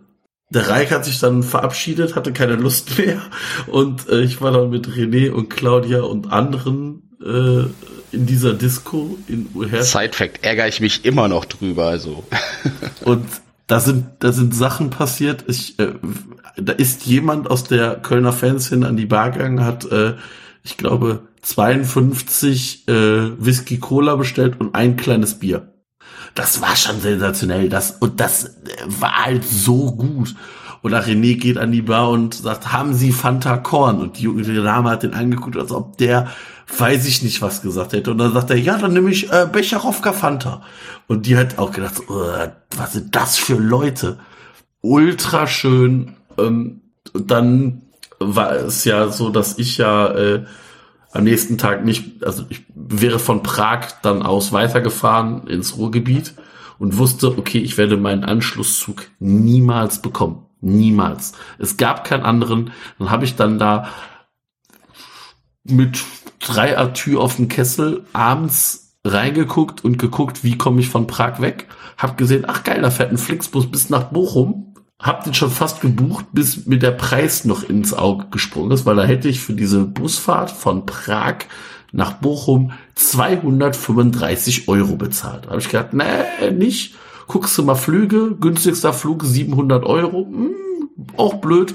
Und habe dann Gott sei Dank äh, über den Schoti, über den Micha, den Bütchen Micha, ähm, den ich aus dem beruflichen Kontext kenne, die Möglichkeit gehabt, da mit dem Auto zurückzufahren und da hatten die Mitfahrer und Mitfahrerinnen, glaube ich, einen Heidenspaß. Also ich weiß, ich hoffe, sie hatten Spaß mit mir. Sie haben alle gesagt, es war witzig mit mir.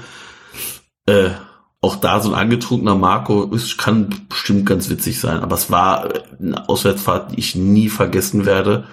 Bin irgendwann morgens angekommen, habe zu Hause Brötchen abgeliefert und bin direkt ins Bett gegangen. War schön. Möchte ich nicht missen. Weißt du noch, wie lange dieser Bus Ja. gefahren wäre, dieser Flixbus? Ich glaube acht, neun, zehn Stunden. Okay, ich hätte mehr gedacht. Okay, ja Ahnung. gut, alles klar. Ja. Also, Albtraum. aber ich meine, es wär- wer wäre das mir sehen egal will, kann gewesen. sich auch mal, ja. Wäre Aber wer das sehen will, kann auch gerne nochmal diese legendäre 24-7-Folge angucken, wo man Marco am Spielfeldrand über der Bande hängen schreien sieht. Das ist, äh, ich habe es in Slow-Mo mehrfach vor und zurück und habe Screenshots gemacht davon. Kennen Das Sie war aber erst Mann? am Freitag und dann mit den Kolonen äh, Slowakia-Jungs Ja. zusammen. Ja, ja. das war doch mit dem. Slowatschko, Ja, ne? Ja, ja. Mhm. Ja, ja, ja, genau. Also es war beim nach dem zweiten Anpfiff sozusagen. Wunderschön. Ja, Dann hat tatsächlich gewonnen aus. Ja. Genau. Nee, nee, erzähl. Ich, ich könnte jetzt noch Dann ewig hat weiter gewonnen schwelgen, aber wir haben, glaube ich, genug gesagt.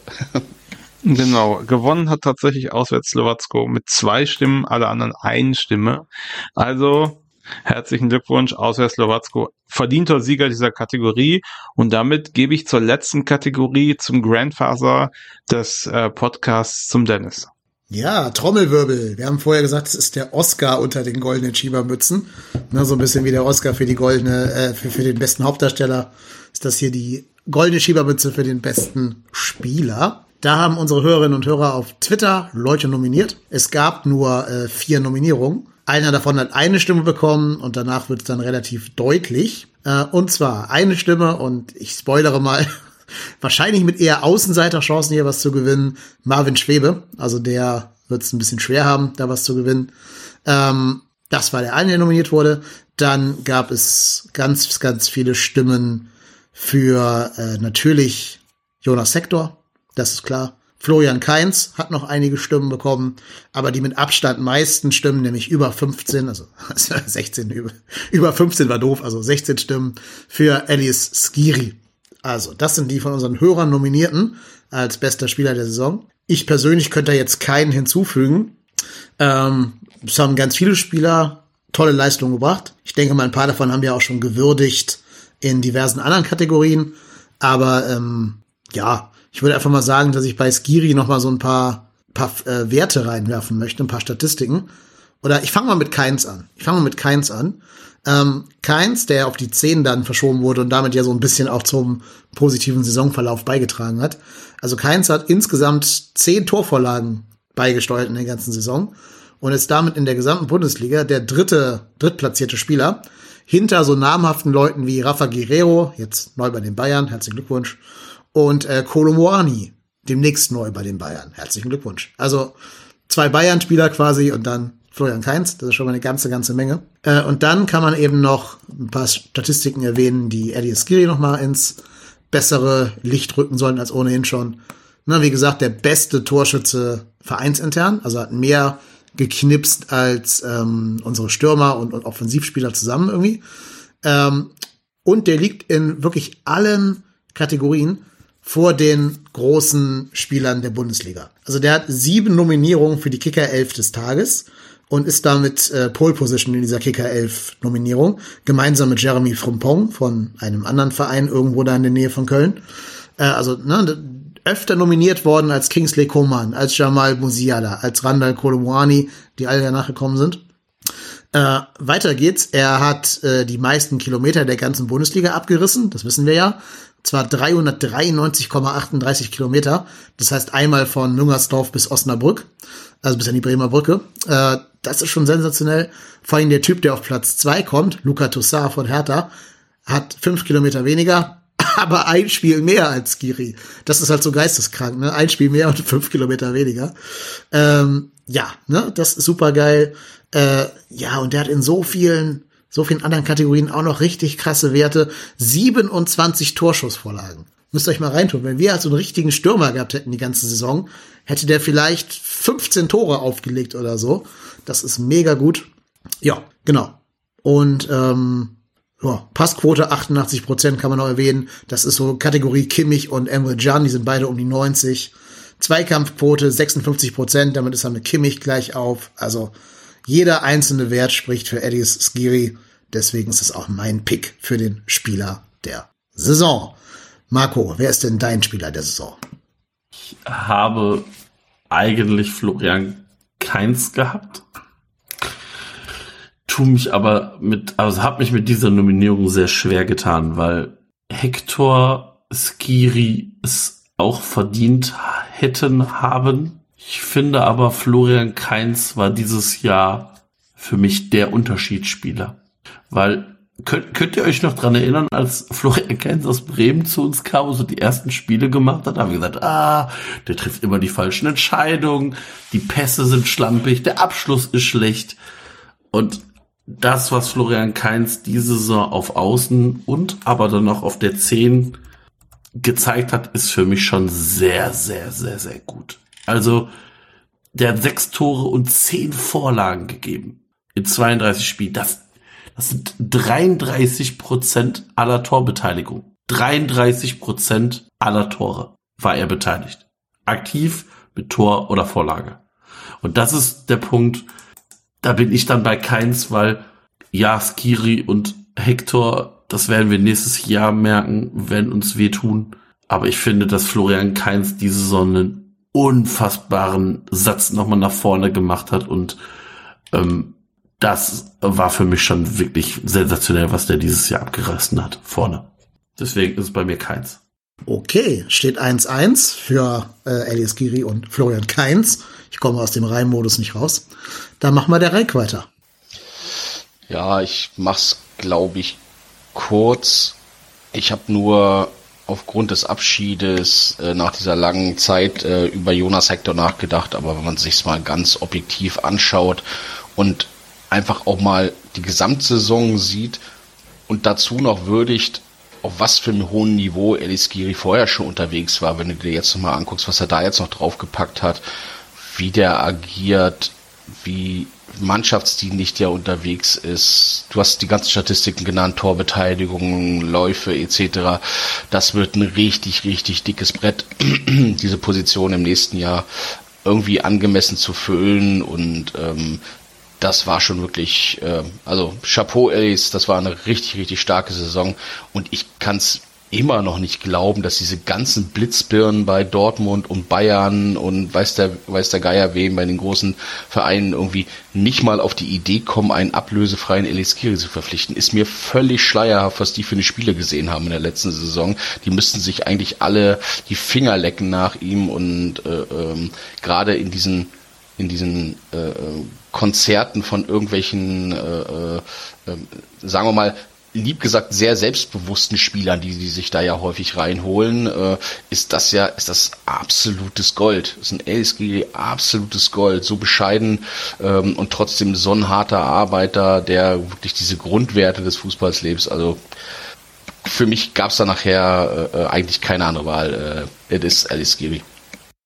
Okay, dann geht's beim Erik weiter. Ja, ich höre eure Worte zu Alice Giri und verdrücke hier heimlich ein kleines Tränchen, dass so ein begnadeter und grandioser Fußballer den ersten FC Köln verlässt, ablösefrei verlässt. Vielleicht, da, da er immer noch keinen neuen Verein hat, vielleicht ist es ja ein Indiz dafür, dass er beim Auftakttraining wieder ein Trikot mit dem Geistbock auf der Brust anhat. Wer weiß. Ich gebe die Hoffnung nicht auf, solange er noch nirgendwo unterschrieben hat, dass wir ihn nicht nochmal am Geistbockheim sehen.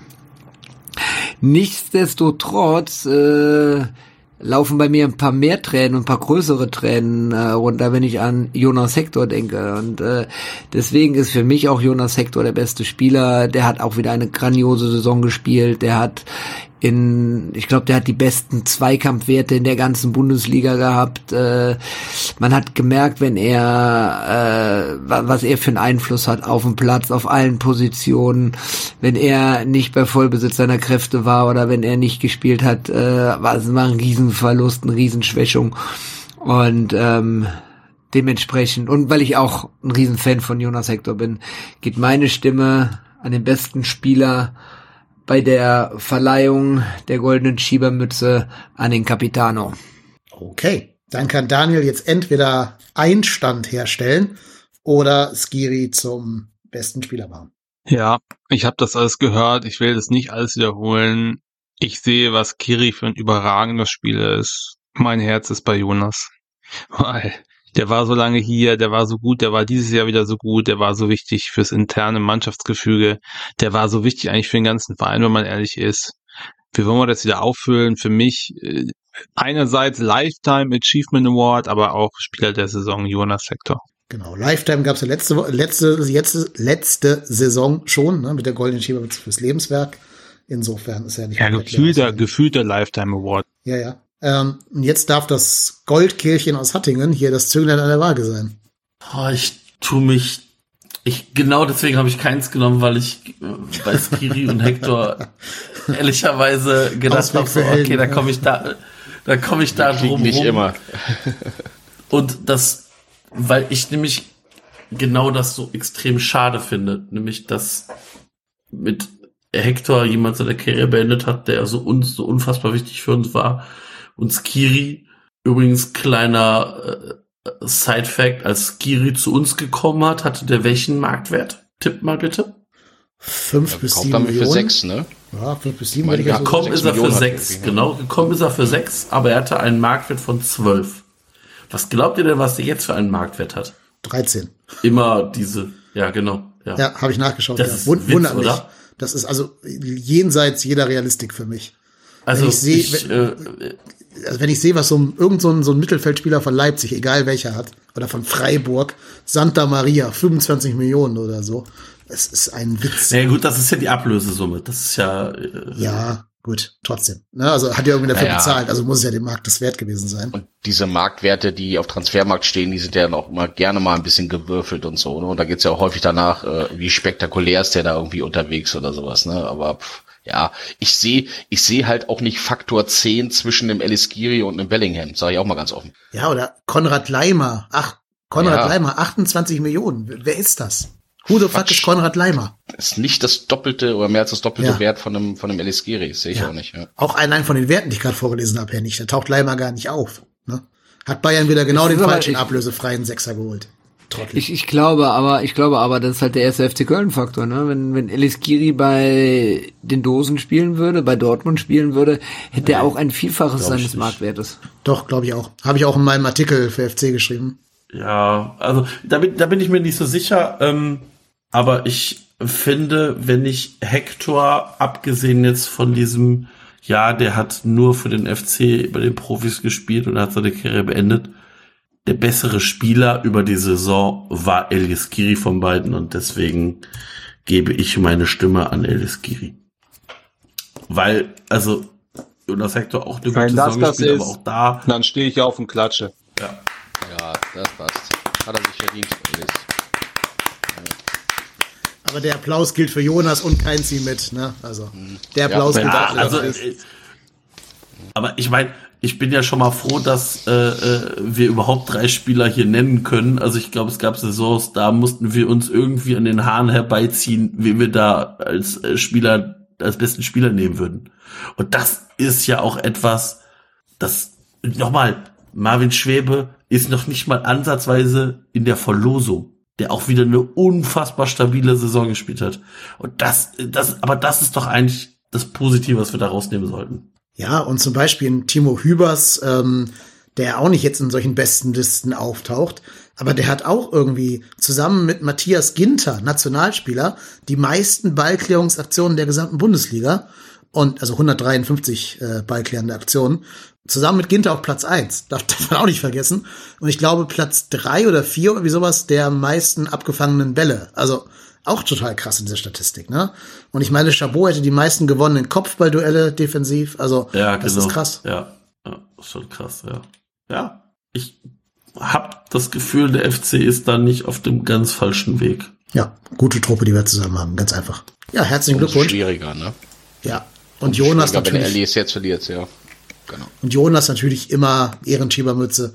Aber da er ja, wie gesagt, die ähm, für sein Lebenswerk schon bekommen hat letztes Jahr, wird er wohl nicht ganz so traurig sein.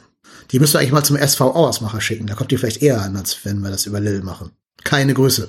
So richtig äh, äh, Bock auf persönliche Auszeichnung hat äh, Jonas ja sowieso nie gehabt, ne? Insofern äh, in Ich glaube, Remembrance, ja. ich glaub, der setzt sich in seiner Villa in, im Saarland äh, auf seinen, seinen, wie heißt das, Lawnchair, also auf seinen Schaukelstuhl draußen auf der Terrasse, packt das Paket aus, guckt diese Mütze an, seufzt glücklich und setzt sich die auf und trinkt so einen Rotwein dazu. Blickt auf das So Land, das alles ihm gehört. Ja, ja. Ich glaube, dem gehört inzwischen das ganze Saarland wahrscheinlich. Herzlichen Glückwunsch an alle Preisträgerinnen und Preisträger. Ich würde noch mal zusammenfassen. Es war blöd hier zu gendern, weil es gibt keine Frauen, ähm, außer vielleicht bei der Enttäuschung. Aber ich fasse noch mal zusammen. Die das geilste Tor war Timo Hübers gegen Hertha BSC oder wie Lars Windhorst sagen würde gegen Hertha Berlin. Also herzlichen Glückwunsch Timo Hübers. Die positive Überraschung der Saison war Dennis Hussein Basic. Auch da herzliche Glückwünsche. Das Gurkenspiel geht an die Derby-Klatsche im Borussenpark. Keine Glückwünsche. Das beste Spiel auswärts in Leverkusen. Beste Grüße an Herbert Reul. Der beste Neuzugang, Erik Martel. Da auch liebe Grüße nach äh, Süddeutschland. Dann die Enttäuschung der Saison, leider, leider Gottes, sage es Adamian. Ähm, kann nur besser werden, sage es Kopf hoch. Beste Stadionerlebnis, Uherschke Ladischke mit dem FC Slowatschko im Nebel. Und der beste Spieler der Saison, Elias Skiri. Das war die 2023er Goldene Schiebermützenverleihung. Wir gratulieren ganz herzlich.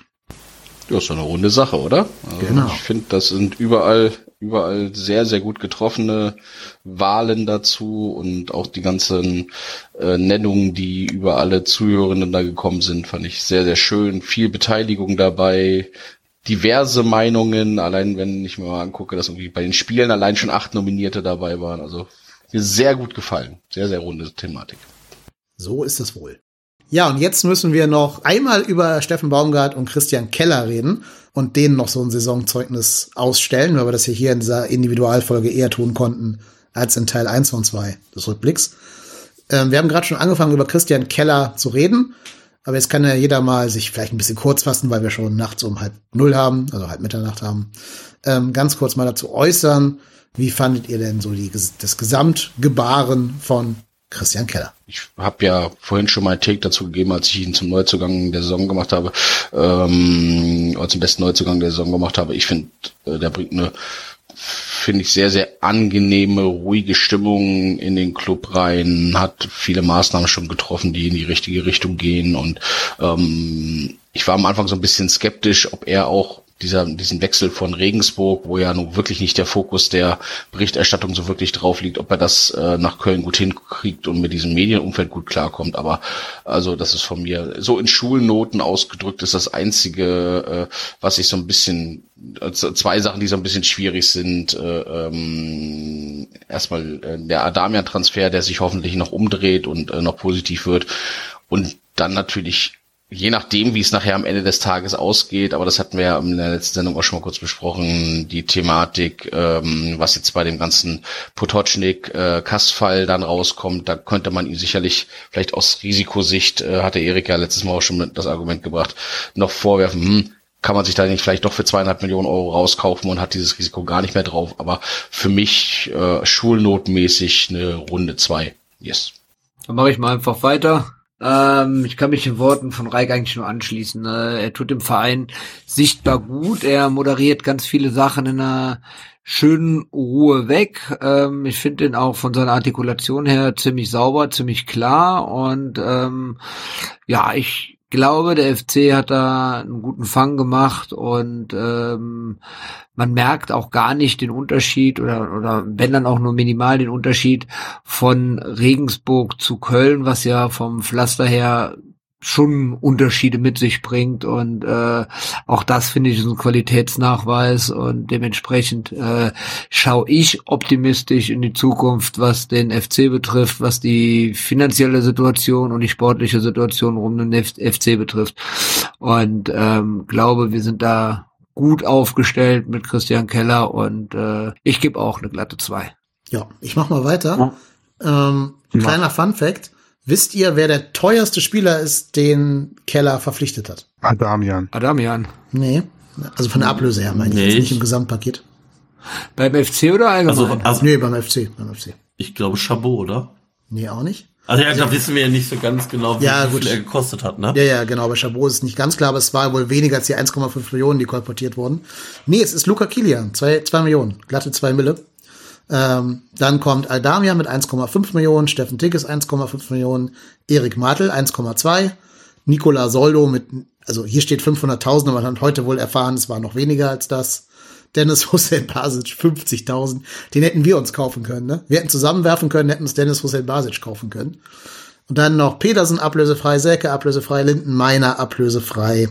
Ja, und andere Leute wie Limnios und so kamen ja aus Laien zurück oder wurden aus der U21 hochgezogen, wie zum Beispiel Florian Dietz. Also die zählen nicht. Heißt, daran merkt man schon, der muss mit sehr wenig Geld hier arbeiten bei uns. Ne? Also er kam zu einem nackten, armen Mann und musste diesem armen, nackten Mann in die Tasche greifen. Das war natürlich sehr schwer. Wenn man das so ein bisschen mit einbezieht, dann hat er schon sehr gute Transfers gemacht.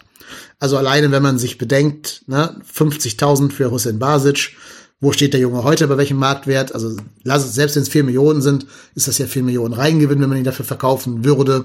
Das gleiche bei äh, Linden Meiner, den kriegst du eine, der, der ist auch viel mehr wert als ablösefrei. Das heißt, das ist eine Wertsteigerung da passiert. Ja, die Transfers, die nicht so funktioniert haben, waren natürlich Adamian und ja, ich würde sogar sagen, Tigges hat funktioniert. Also 6 Millionen für Tigges, äh, Quatsch, 6 Tore meine ich für Tigges für 1,5 Millionen.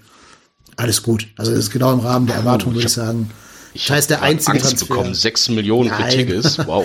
Vielleicht ich mal irgendwann wert pro Tor eine Million. Eieiei. aber- Nein, nein, er hat sechs Tore geschossen, was halt ungefähr das ist, was du halt von einem erwarten kannst, der im Wesentlichen aus einer dritten, vierten Liga mit so ein bisschen BVB äh, Schnupperstunde mal dann beim FC dann Stammstürmer werden soll. Also alles gut. Ähm, ja, insofern alles alles so im Rahmen der Erwartungen geblieben, teilweise über den Erwartungen, wie bei Hussein Basic und halt wirklich nur Adamia nicht drunter geblieben ist. Finde ich gut. Äh, da würde ich also auch so ungefähr die Note zwei geben wo er halt so ein bisschen gucken muss, jetzt bei seinen neuerlichen Transfers, äh, so ein paar, ein bisschen auch mal aufs Alter der Spieler achten. Also gerade so Adamian 29, ja, hm, jetzt, äh, wenn wir Luca Waldschmidt fest verpflichten, ist der 28, Davy Selke ist 27 jetzt gerade, als er zu uns gekommen ist. Petersen ist 27, Paccarada ist, glaube ich, 28, 29 in dem Dreh. Er bräuchte schon noch mal so diesen Hollerbach-Transfer, um auch mal ein bisschen was Spannendes Junges da an Land zu ziehen. Ist man anscheinend dran. Ich weiß nicht, ob er jetzt durch diese, durch den Nicht-Aufstieg von, äh, Quatsch, durch den Nicht-Abstieg von, nein, den Aufstieg von Wien Wiesbaden noch teurer geworden ist, als man geplant hatte auszugeben für ihn. Oder ob durch seine drei Tore in der Relegation dann noch andere Interessenten auf den Plan getreten sind. Aber so den Transfer braucht er für mich jetzt in der kommenden Saison, dass er auch mal so einen spannenden jungen Spieler verpflichtet und nicht nur diese, ich sag's mal ein bisschen böse, diese Union Berlin Transfers, ne, so fertige Spieler, die woanders ein bisschen strugglen, die dann halt der gute Trainer wieder auf den Damm kriegen soll. Wenn er das noch hinkriegt, dann bin ich auch bereit, eine Eins zu geben. Jetzt gerade gehe ich so die zwei, die glatte zwei mit. Also was ich bei Keller besonders gut finde und was mir als erstes super positiv aufgefallen ist, dass er zur Hauptversammlung, Mitgliederversammlung gekommen ist und einfach reinen Wein eingeschenkt hat. Kein schön Geschwabe, kein Alex Werle Anleihen, wir stehen, sondern er hat gesagt, Leute, wir stehen hier und wir haben die Hosen runter, wir sind komplett im Arsch. Und das musst du erstmal dich da hinstellen und mal sagen. Das fand ich schon echt bemerkenswert, wie offen da kommuniziert wurde und wie ehrlich, wie die Situation wirklich ist. Ich glaube, dem einen oder anderen Mai-Freund, Mai-Freunde sind, ist der Kiefer bis auf den Boden gefallen.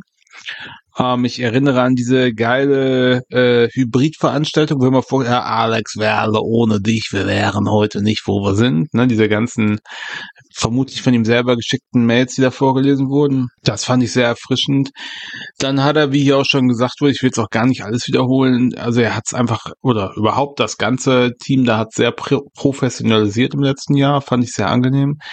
Ähm, ja, meine Kritik für den Potoczek-Deal haben wir schon, das ist aber nicht seine Schuld. Vielleicht hätte er eingreifen können, wahrscheinlich aber nicht. Ähm, was du gerade erwähnst mit den Spielern, sich allerdings nicht so. Also Hussein Basic ist jung, meiner ist jung. Das sind ja alles junge Spieler und ich finde, man kann halt auch nicht nur junge Spieler haben. Deswegen finde ich total okay, wenn man günstig gestandene Bundesligaspieler ähm, holt, die alle 26, 27, 28 sind, finde ich das völlig okay, weil die können immer noch drei, vier Jahre spielen und äh, ähm, da dann, die geben sozusagen dann den jungen Spielern, die ja vielleicht auch aus der eigenen Jugend kommen, wie auch immer, die Zeit und äh, den Rückhalt, sich da zu entwickeln. Das finde ich vollkommen okay. Also solange er nicht mal Nische um die Ecke kommt und so, bin ich komplett zufrieden. Und ja, finde ich gut, was er macht. Ich hoffe, er bleibt noch ein bisschen und bekommt auch die Möglichkeit, äh, jetzt noch was in den nächsten Jahren zu machen und nicht da irgendwie zwei Transferperioden gelähmt in seinem Büro zu sitzen und zu hoffen, dass alles gut geht. Ja, hat noch jemand einen Take Ich- zu Christian Keller? Ja, ich äh, mach mal weiter. Ich ähm, finde bisher auch, dass Keller einen guten bis sehr guten Job macht. Was mir auch gefallen hat, ist das, was der Daniel gerade gesagt hat, diese, diese, diese Ehrlichkeit, das kennen wir gefühlt in, beim FC und diesem Profifußball nicht mehr. Und ähm, Christian Keller scheint auch jemand zu sein, der die Wichtigkeit der aktiven Fanszene durchaus sieht und diese Leute und die aktive Fanszene nicht als Bedrohung wahrnimmt. Und auch da hat es ja einen Schulterschluss mit den aktiven Fans gegeben und das stimmt mich sehr froh, weil ich glaube, der FC ist nicht Gruppe A, Gruppe B, Gruppe C, sondern der FC ist ein Verein aus allen und wir, das funktioniert, glaube ich, beim FC auch nur, wenn da alle an einem Strang ziehen. Das nicht nur beim, beim Vorstand oder in der Geschäftsführung so, sondern ich glaube auch, dass die Fans in Summe den FC ausmachen. Aktive wie Eventis, wie Normalos, wie alle, die im Stadion sind, sind der FC. Und ähm, ich finde, da hat Keller bisher einen fantastischen Job gemacht für, für meine Verhältnisse. Ähm, und Transfers, ich glaube, das ist eine Transfer, also eine ganze Transfer, ein Transferjahr, also zwei Transferperioden. Ich glaube, das haben wir vorhin schon äh, genug besprochen, dass wir da eigentlich ganz zufrieden sein sollen. Und ich glaube, wenn du eine hundertprozentige Trefferquote hast bei Transfers, ist das halt immer schwierig.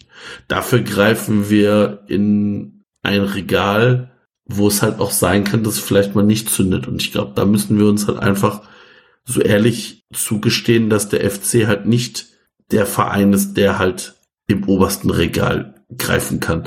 Und wir vielleicht eben genau diese Spieler nehmen, also Selke oder vielleicht potenzielle Neuzugänge, die jetzt in den Startlöchern stehen, wo es vielleicht den einen oder anderen Makel gibt. Aber da möchte ich gleich überleiten zu Steffen Baumgart, weil ich habe das Gefühl, dass Steffen Baumgart Spieler durchaus besser machen kann und aus denen noch mal ein bisschen mehr rauskitzeln kann.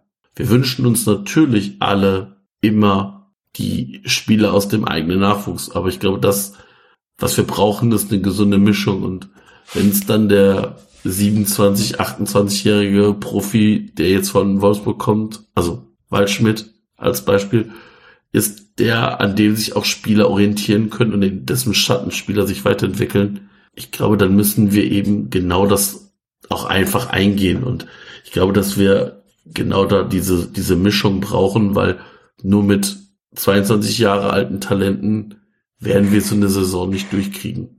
Das haben wir jetzt gesehen, weil wer sind die Leistungsträger gewesen? Skiri, kein Sektor.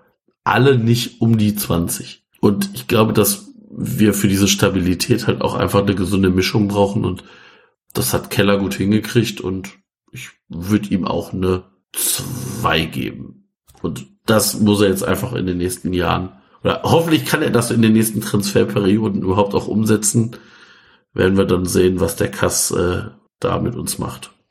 Ich muss noch revidieren. Ich gebe ihm nur zwei Minus, weil er Sebastian Andersson um die Trophäe für den Spieler des Monats März beschissen hat. So, man muss es hier mal sagen. Also, Betrug war das. Skandal. Da, aber dass der FC sich da auch so dünnhäutig zeigt, ne? Ganz ehrlich, das wäre die Chance gewesen für den Multi, für den, für den Social Media Win des Jahres. Macht er so eine Riesenverleihung, bitte Sebastian Andersson mitzuspielen bei dem bösen Spiel, hol den auf eine Bühne, mach Konfetti-Regen und gib ihm den scheiß goldenen, goldenen Geistbock, den keiner gekriegt hat diese, diesen Monat dann. Das wäre der Social Media Win schlechthin gewesen. Oder zumindest in deinem scheiß Saisonrückblick gibt ihm das Ding da. Aber ja, da haben sie so ein bisschen sehr Mimimi angestellt. Ja, wollten sie sich nicht, wollten sie sich nicht foppen lassen durch die Umfrage. Ja, ich fand's auch. Da, da muss man ein bisschen, muss man ein bisschen schmerzbefreit damit umgehen und muss man dann einfach auch, äh, die Social Media Abteilung rühmt sich ja da immer äh, äh, witzige Videos rauszuhauen und Saisonrückblicke und trala, da kann man damit auch mal ein bisschen entspannter umgehen. Fand ich auch. Seitdem übrigens die Lex Anderson, ne, seitdem ist nur noch die Abstimmung zum Spieler des Monats so und so, der auch im Kader stand. Ist Ernsthaft so? hat sich jetzt so Ja, ein ja. Rettungs, so ein Rettungs, äh, ähm, Dings. Oder der zum Einsatz kam. Ich weiß nicht ganz genau, ob Kader oder Einsatz, eins von beiden. Ja, der zum Einsatz gekommen ist. Ja, genau. Macht ja auch irgendwie ein bisschen mehr Sinn als einer, der, keine Ahnung, immer nur äh, Matthias Körbis ist oder so, keine Ahnung. Ähm, ja, gut. Jetzt hat Marco gerade schon zu Baumgart übergeleitet. Wir haben Keller eine 2 gegeben, ich gerade eine 2 minus wegen der Causa Anderson, der größere Skandal als Potocznik, wenn ihr mich fragt. Welche Note schreibt ihr denn unserem Trainer und seinem Trainerteam ins Stammbuch? Daniel, willst du anfangen? Ja, ich fange an. Ähm, also es gibt einen Minuspunkt, das ist, dass die goldene Schiebermütze übergeben wurde, aber wir keinen Proof dafür haben, dass der Steffen die bekommen hat, obwohl ich mir sicher bin, dass er die hat. Hätte ich mich gefreut, wir uns alle wahrscheinlich. Aber wenn ich das Offensichtliche sozusagen mal abziehe, überwiegt doch bei Weitem das positive Ja, lieber Steffen, man muss sich nicht zu allen Sachen im Leben äußern schon gar nicht in der Presse. Und ja, manche Sachen, äh, ja, wenn das nicht ein Köln-Trainer wäre, würde es mich nerven. Aber ich muss sagen, wenn man sich jetzt wirklich aufs Fußballerische ähm, beschränkt, ja, er wechselt erst in der 60. Minute meistens, das wissen wir auch alle. Aber ich finde, er hat auch über die Saison echt einen Progress gemacht, was seine Einwechslung ein, äh, angeht. Also er liest das Spiel mehr, ähm, er versucht dann doch auch auf den Gegner ähm, zu äh, reagieren und zieht nicht mehr ganz stumpf sein Ding durch. Ich finde das schon ziemlich gut, weil man darf nie vergessen, was wir für einen Kader haben, ähm, wie wenig individuelle Spieler oder wo man sagt, das sind jetzt wirklich super gute Spieler, sondern dass es halt übers Kollektiv kommt. Und das finde ich macht er wirklich wahnsinnig gut. Und äh, wie gesagt, mein Halt der Saison war nicht das 7 zu 1 gegen Werder, sondern davor, dass er einfach eine Woche oder fünf Tage vorher die Aufstellung bekannt gegeben hat. Und alle dachten, boah, nee, jetzt kommt Werder und nimmt uns auseinander und die einfach komplett gegen die Wand gelaufen sind. Das fand ich einfach sensationell. Ich finde, Davy Selke hat er wieder gut auf den Zaun gebracht. Stichwort der Wieselke Samstag. Ich traue dem auch zu, noch den einen oder anderen Spieler in der nächsten Saison äh, aufblühen zu lassen, ob das jetzt Waldschmidt ist oder Limnios vielleicht sogar, würde auch gut passen. Also ich bin da sehr optimistisch, dass wir mit dem mal noch ein paar gute Jahre haben auf jeden Fall. Von mir eine 2 plus. Ich will noch ganz kurz was sagen zum Thema Wechseln, weil du es gerade angesprochen hast, Daniel. Da auch eine Statistik. Übrigens, alle diese Zahlen, die ich hier vorlese, kommen gar nicht von mir, die kommen vom Hörer Frank, der auch schon mal äh, mit mit zusammen einen Podcast gemacht hat, hier bei unserem Kanal. Also vielen Dank, lieber Frank, für die ganzen Statistiken, die wir jetzt hier immer alle so nach und nach mal reinhauen können. Ihr werdet es nicht glauben, aber obwohl Baumgart eher spät wechselt, sind wir der Verein mit den zweitmeisten Einwechslungen der gesamten Liga nach Union Berlin. Haben wir zusammen mit Mainz 160 Spieler eingewechselt, also nicht verschiedene, sondern insgesamt. Ne? Äh, Union 165, also Platz zwei in der Statistik. Und wir sind die Mannschaft, hätte ich nicht gedacht, hat mich echt überrascht.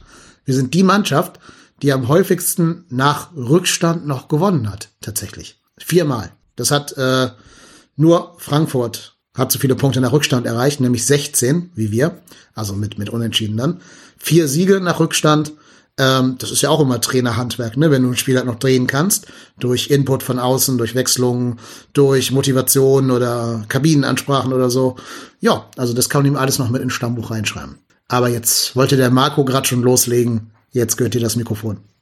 Ja, Steffen Baumgart ist der Trainer, der den FC in den letzten Jahren wieder irgendwie so ein bisschen ins ruhige Fahrwasser gebracht hat. Und ich glaube, das ist etwas, was, was doch eigentlich auch richtig geil ist. Also wir sind letztes Jahr, sind wir nach Europa gekommen mit ein bisschen Dusel, haben eine Europasaison gespielt, sind, nie, sind nicht abgestiegen, haben nie auf einem Abstiegsplatz gestanden und ja, es gibt sicherlich den einen oder anderen Kritikpunkt an Baumgart. Ähm, vielleicht könnte da ein bisschen mehr Nachwuchsförderung einsetzen. Aber ähm, keiner von uns ist jeden Tag am Trainingsplatz, keiner von uns weiß, was auch mit den Spielern besprochen ist. Und rein auf Sportliche finde ich, dass Steffen Baumgart von mir eine 2 Plus kriegen wird. Es gibt immer den einen oder anderen Kritikpunkt. Aber wir müssen auch einfach mal überlegen, wo kommen wir denn vor Baumgart her? Und was für düstere Jahre haben wir da teilweise durchlebt? Und was mussten wir uns da angucken und über uns ergehen lassen? Und deswegen bin ich einfach nur froh, dass Steffen Baumgart das so hinkriegt und äh, uns auch auf ein anderes spielerisches Niveau nochmal gebracht hat. Ähm, zum Beispiel den Move, keins auf die 10 zu stellen, hat, hab ich ihm ehrlicherweise nicht zugetraut. Und ähm, das sind immer mal wieder so Dinge oder in, in der Pause zu wechseln. Ähm, wie gesagt, Baumgart, das hatte Dennis irgendwie, glaube ich, weiß gar nicht in welcher Folge das letzte Mal gesagt, Baumgart wird sicherlich kein Pep Guardiola, der irgendwie dann rumrotiert und auf Dreierkette, auf Fünferkette oder auf sonst was anstellt, auf, auf Raute stellt. Aber vielleicht ist das auch für den Kader gar nicht so förderlich, sondern einfach ein stringenter Plan.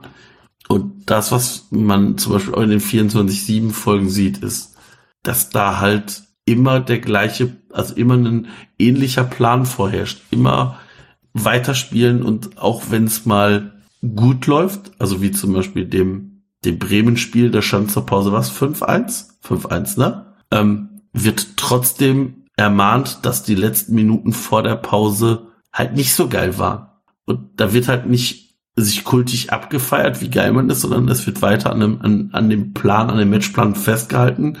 Und wenn das mal nicht funktioniert, dann wird das angesprochen und analysiert und das finde ich tatsächlich schon sehr erfrischend und ja, ich bin sehr froh, dass wir Steffen Baumgart haben. Ähm, wieder eine Saison ohne große Probleme trotz Europa und äh, das macht mich ganz froh. Zwei plus von mir. Und er hat sich ja auch klar weiterentwickelt als Trainer, ne? Also nicht nur sich, sondern auch uns als Mannschaft. Ähm, ich habe gerade mal nachgeschaut. Wir sind die Mannschaft, die in der Rückrunde die fünft wenigsten Gegentore bekommen hat von allen Bundesligisten. Man hätte ja immer gedacht, so Baumgart-Fußball, ne? Da geht jedes Spiel irgendwie 5 zu 3 aus, wenn es gut läuft oder so. Aber er hat es ja geschafft, da eine richtig krasse defensive Stabilität reinzukriegen. Wir sind auch eine der Mannschaften mit den wenigsten zugelassenen Schüssen auf unser eigenes Tor. Das heißt, er hat es geschafft, diesen Schritt zu gehen von diesem so ein bisschen Hurra-Fußball der letzten Saison, wo es halt ganz viel um die Intensität geht, um das Pressing und das schnelle überfallartige Kontern, hin dazu, dass wir auch mal vielleicht jetzt demnächst dazu dahin kommen, dass wir einen Vorsprung über die Zeit schaukeln können. Ne? Also dieses ja, wieder dieses Union Berlin-Ding, dass du weißt, wenn du gegen den FC 1-0 hinten liegst, oh, dann wird das verdammt, verdammt schwer, da irgendwie in Führung zu gehen. Na, wenn wir mal so ein bisschen jetzt auch diese Freak-Spiele rausrechnen, und es war ja in der Rückrunde, war es doch eigentlich nur Dortmund. Die anderen waren ja alle in der Hinrunde, glaube ich, diese krassen äh, Freak-Spiele eben. Also wenn man Dortmund rausnimmt, ähm, als Freakspiel, so als wenn man ne, die höchsten Ergebnisse immer einmal streichen quasi, wären es noch weniger Gegentore, hätten wir nur noch 17 bekommen in der Rückrunde, also im Schnitt halt eben eins pro Spiel. Und das ist halt wirklich eine Zahl, die hat Union Berlin. Die haben 16 in 17 Spielen. Ähm, selbst Dortmund hat mir ja Bayern hat genauso viel wie wir gefressen. Also ist schon gut. Finde ich gut, dass er da so Fokus drauf legt. Ich habe ein bisschen das Gefühl, dass der Transfer von Luca Waldschmidt jetzt eher dahin geht, dass man noch den nächsten Schritt gehen will und auch ein bisschen weg will vom reinen Konterfußball in der Offensive, sondern so ein bisschen mehr auch Richtung Ballbesitz gehen wird. Ne, wenn es irgendwie schaffst, dass vielleicht mal Keins, Uth, Jubicic, ähm, Waldschmidt zusammen am Platz stehen, wenn die alle gleichzeitig fit sein sollten, kannst du mit denen ja schon mal ansatzweise guten Ballbesitzfußball spielen. Ähm, sogar eher als dieses überfallartige Kontern, weil die alle ja nicht die schnellsten Spieler dieser Welt sind. Ähm, und ich glaube, das wird der nächste Schritt sein, dass er dahin so ein bisschen geht.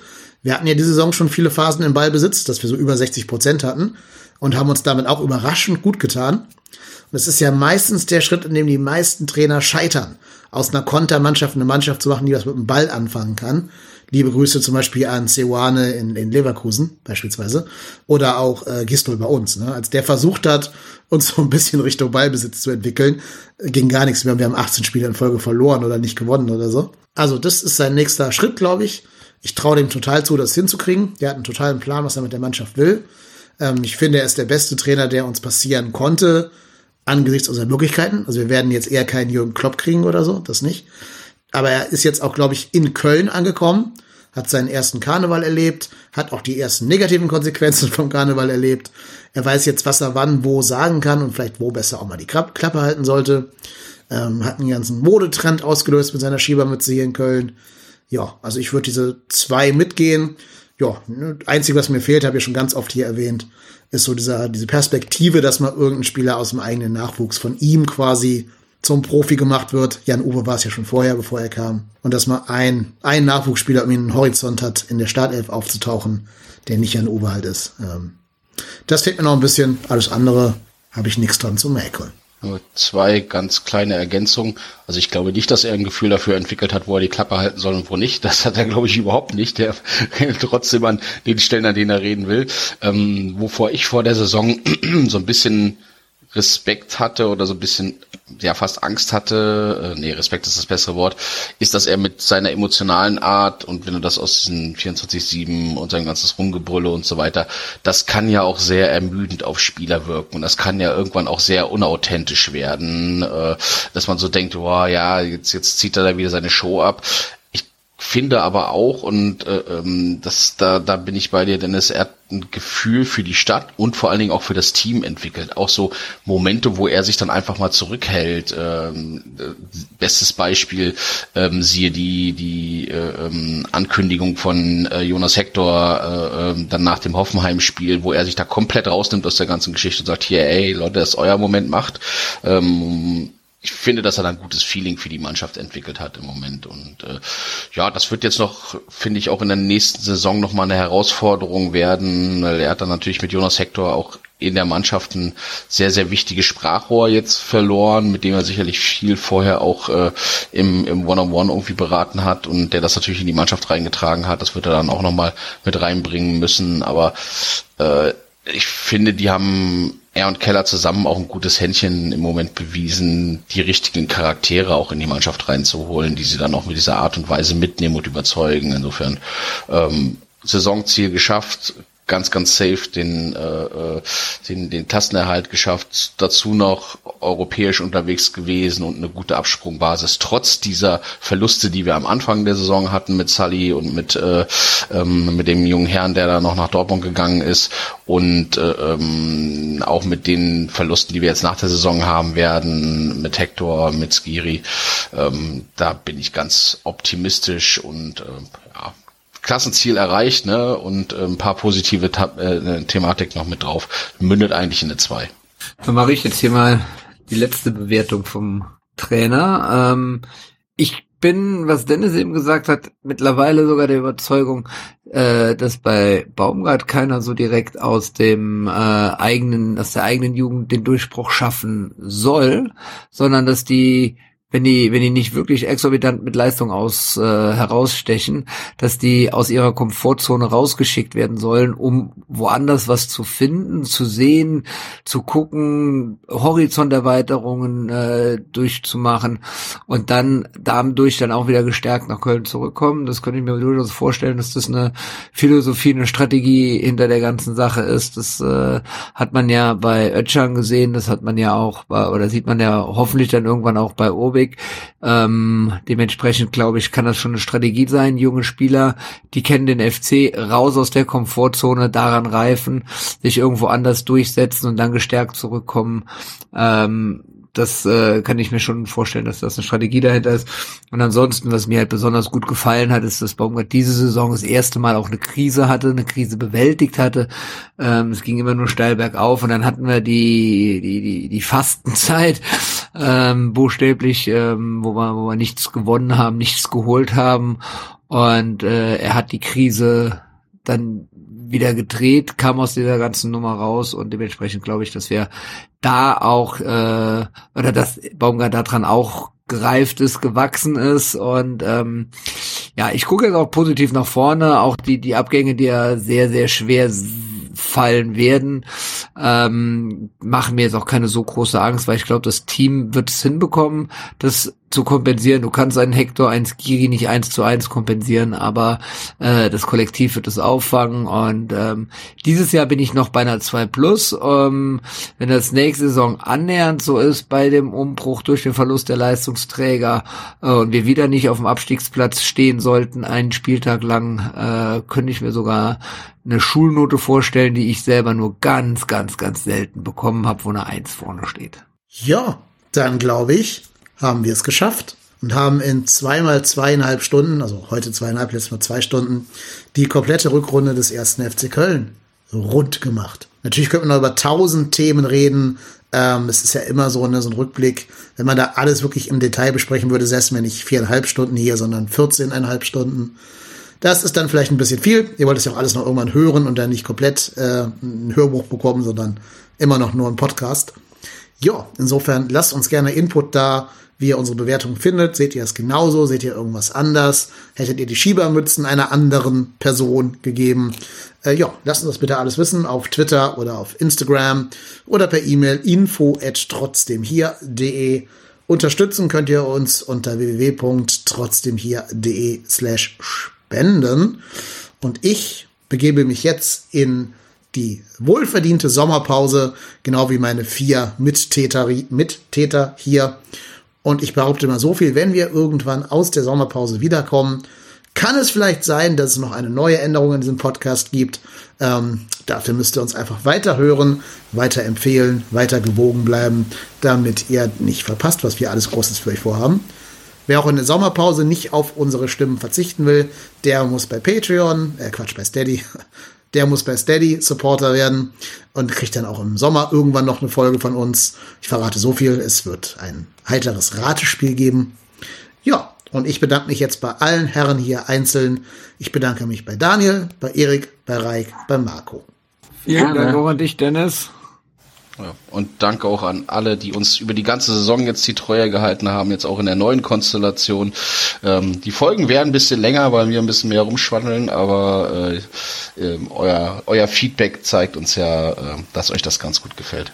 Insofern auch von meiner Seite Lieben Dank, Dennis. Allen eine schöne Sommerpause. Macht es Genau. gut. Bin froh, dass ihr drei an Bord gekommen seid. Ihr seid eine totale Bereicherung des Teams. Bringt ja auch noch mal mehr kontroverse Ansichten rein, als nur wenn Marco und ich hier zu zweit plus X da gewesen wären. Also insofern auch für uns als Podcast äh, einen Schritt nach vorne, genau wie Baumgart die Mannschaft einen Schritt nach vorne gebracht habt. Habt ihr das geta getan? Ihr seid also die Steffen Baumgarts dieses Podcastes hier. Ja, und mit den Worten sage ich euch allen, bleibt gesund, bleibt uns gewogen, kommt wieder. Wir sind trotzdem hier. Macht Idiot. Tschüss. Tschüss zusammen, schöne Sommerpause.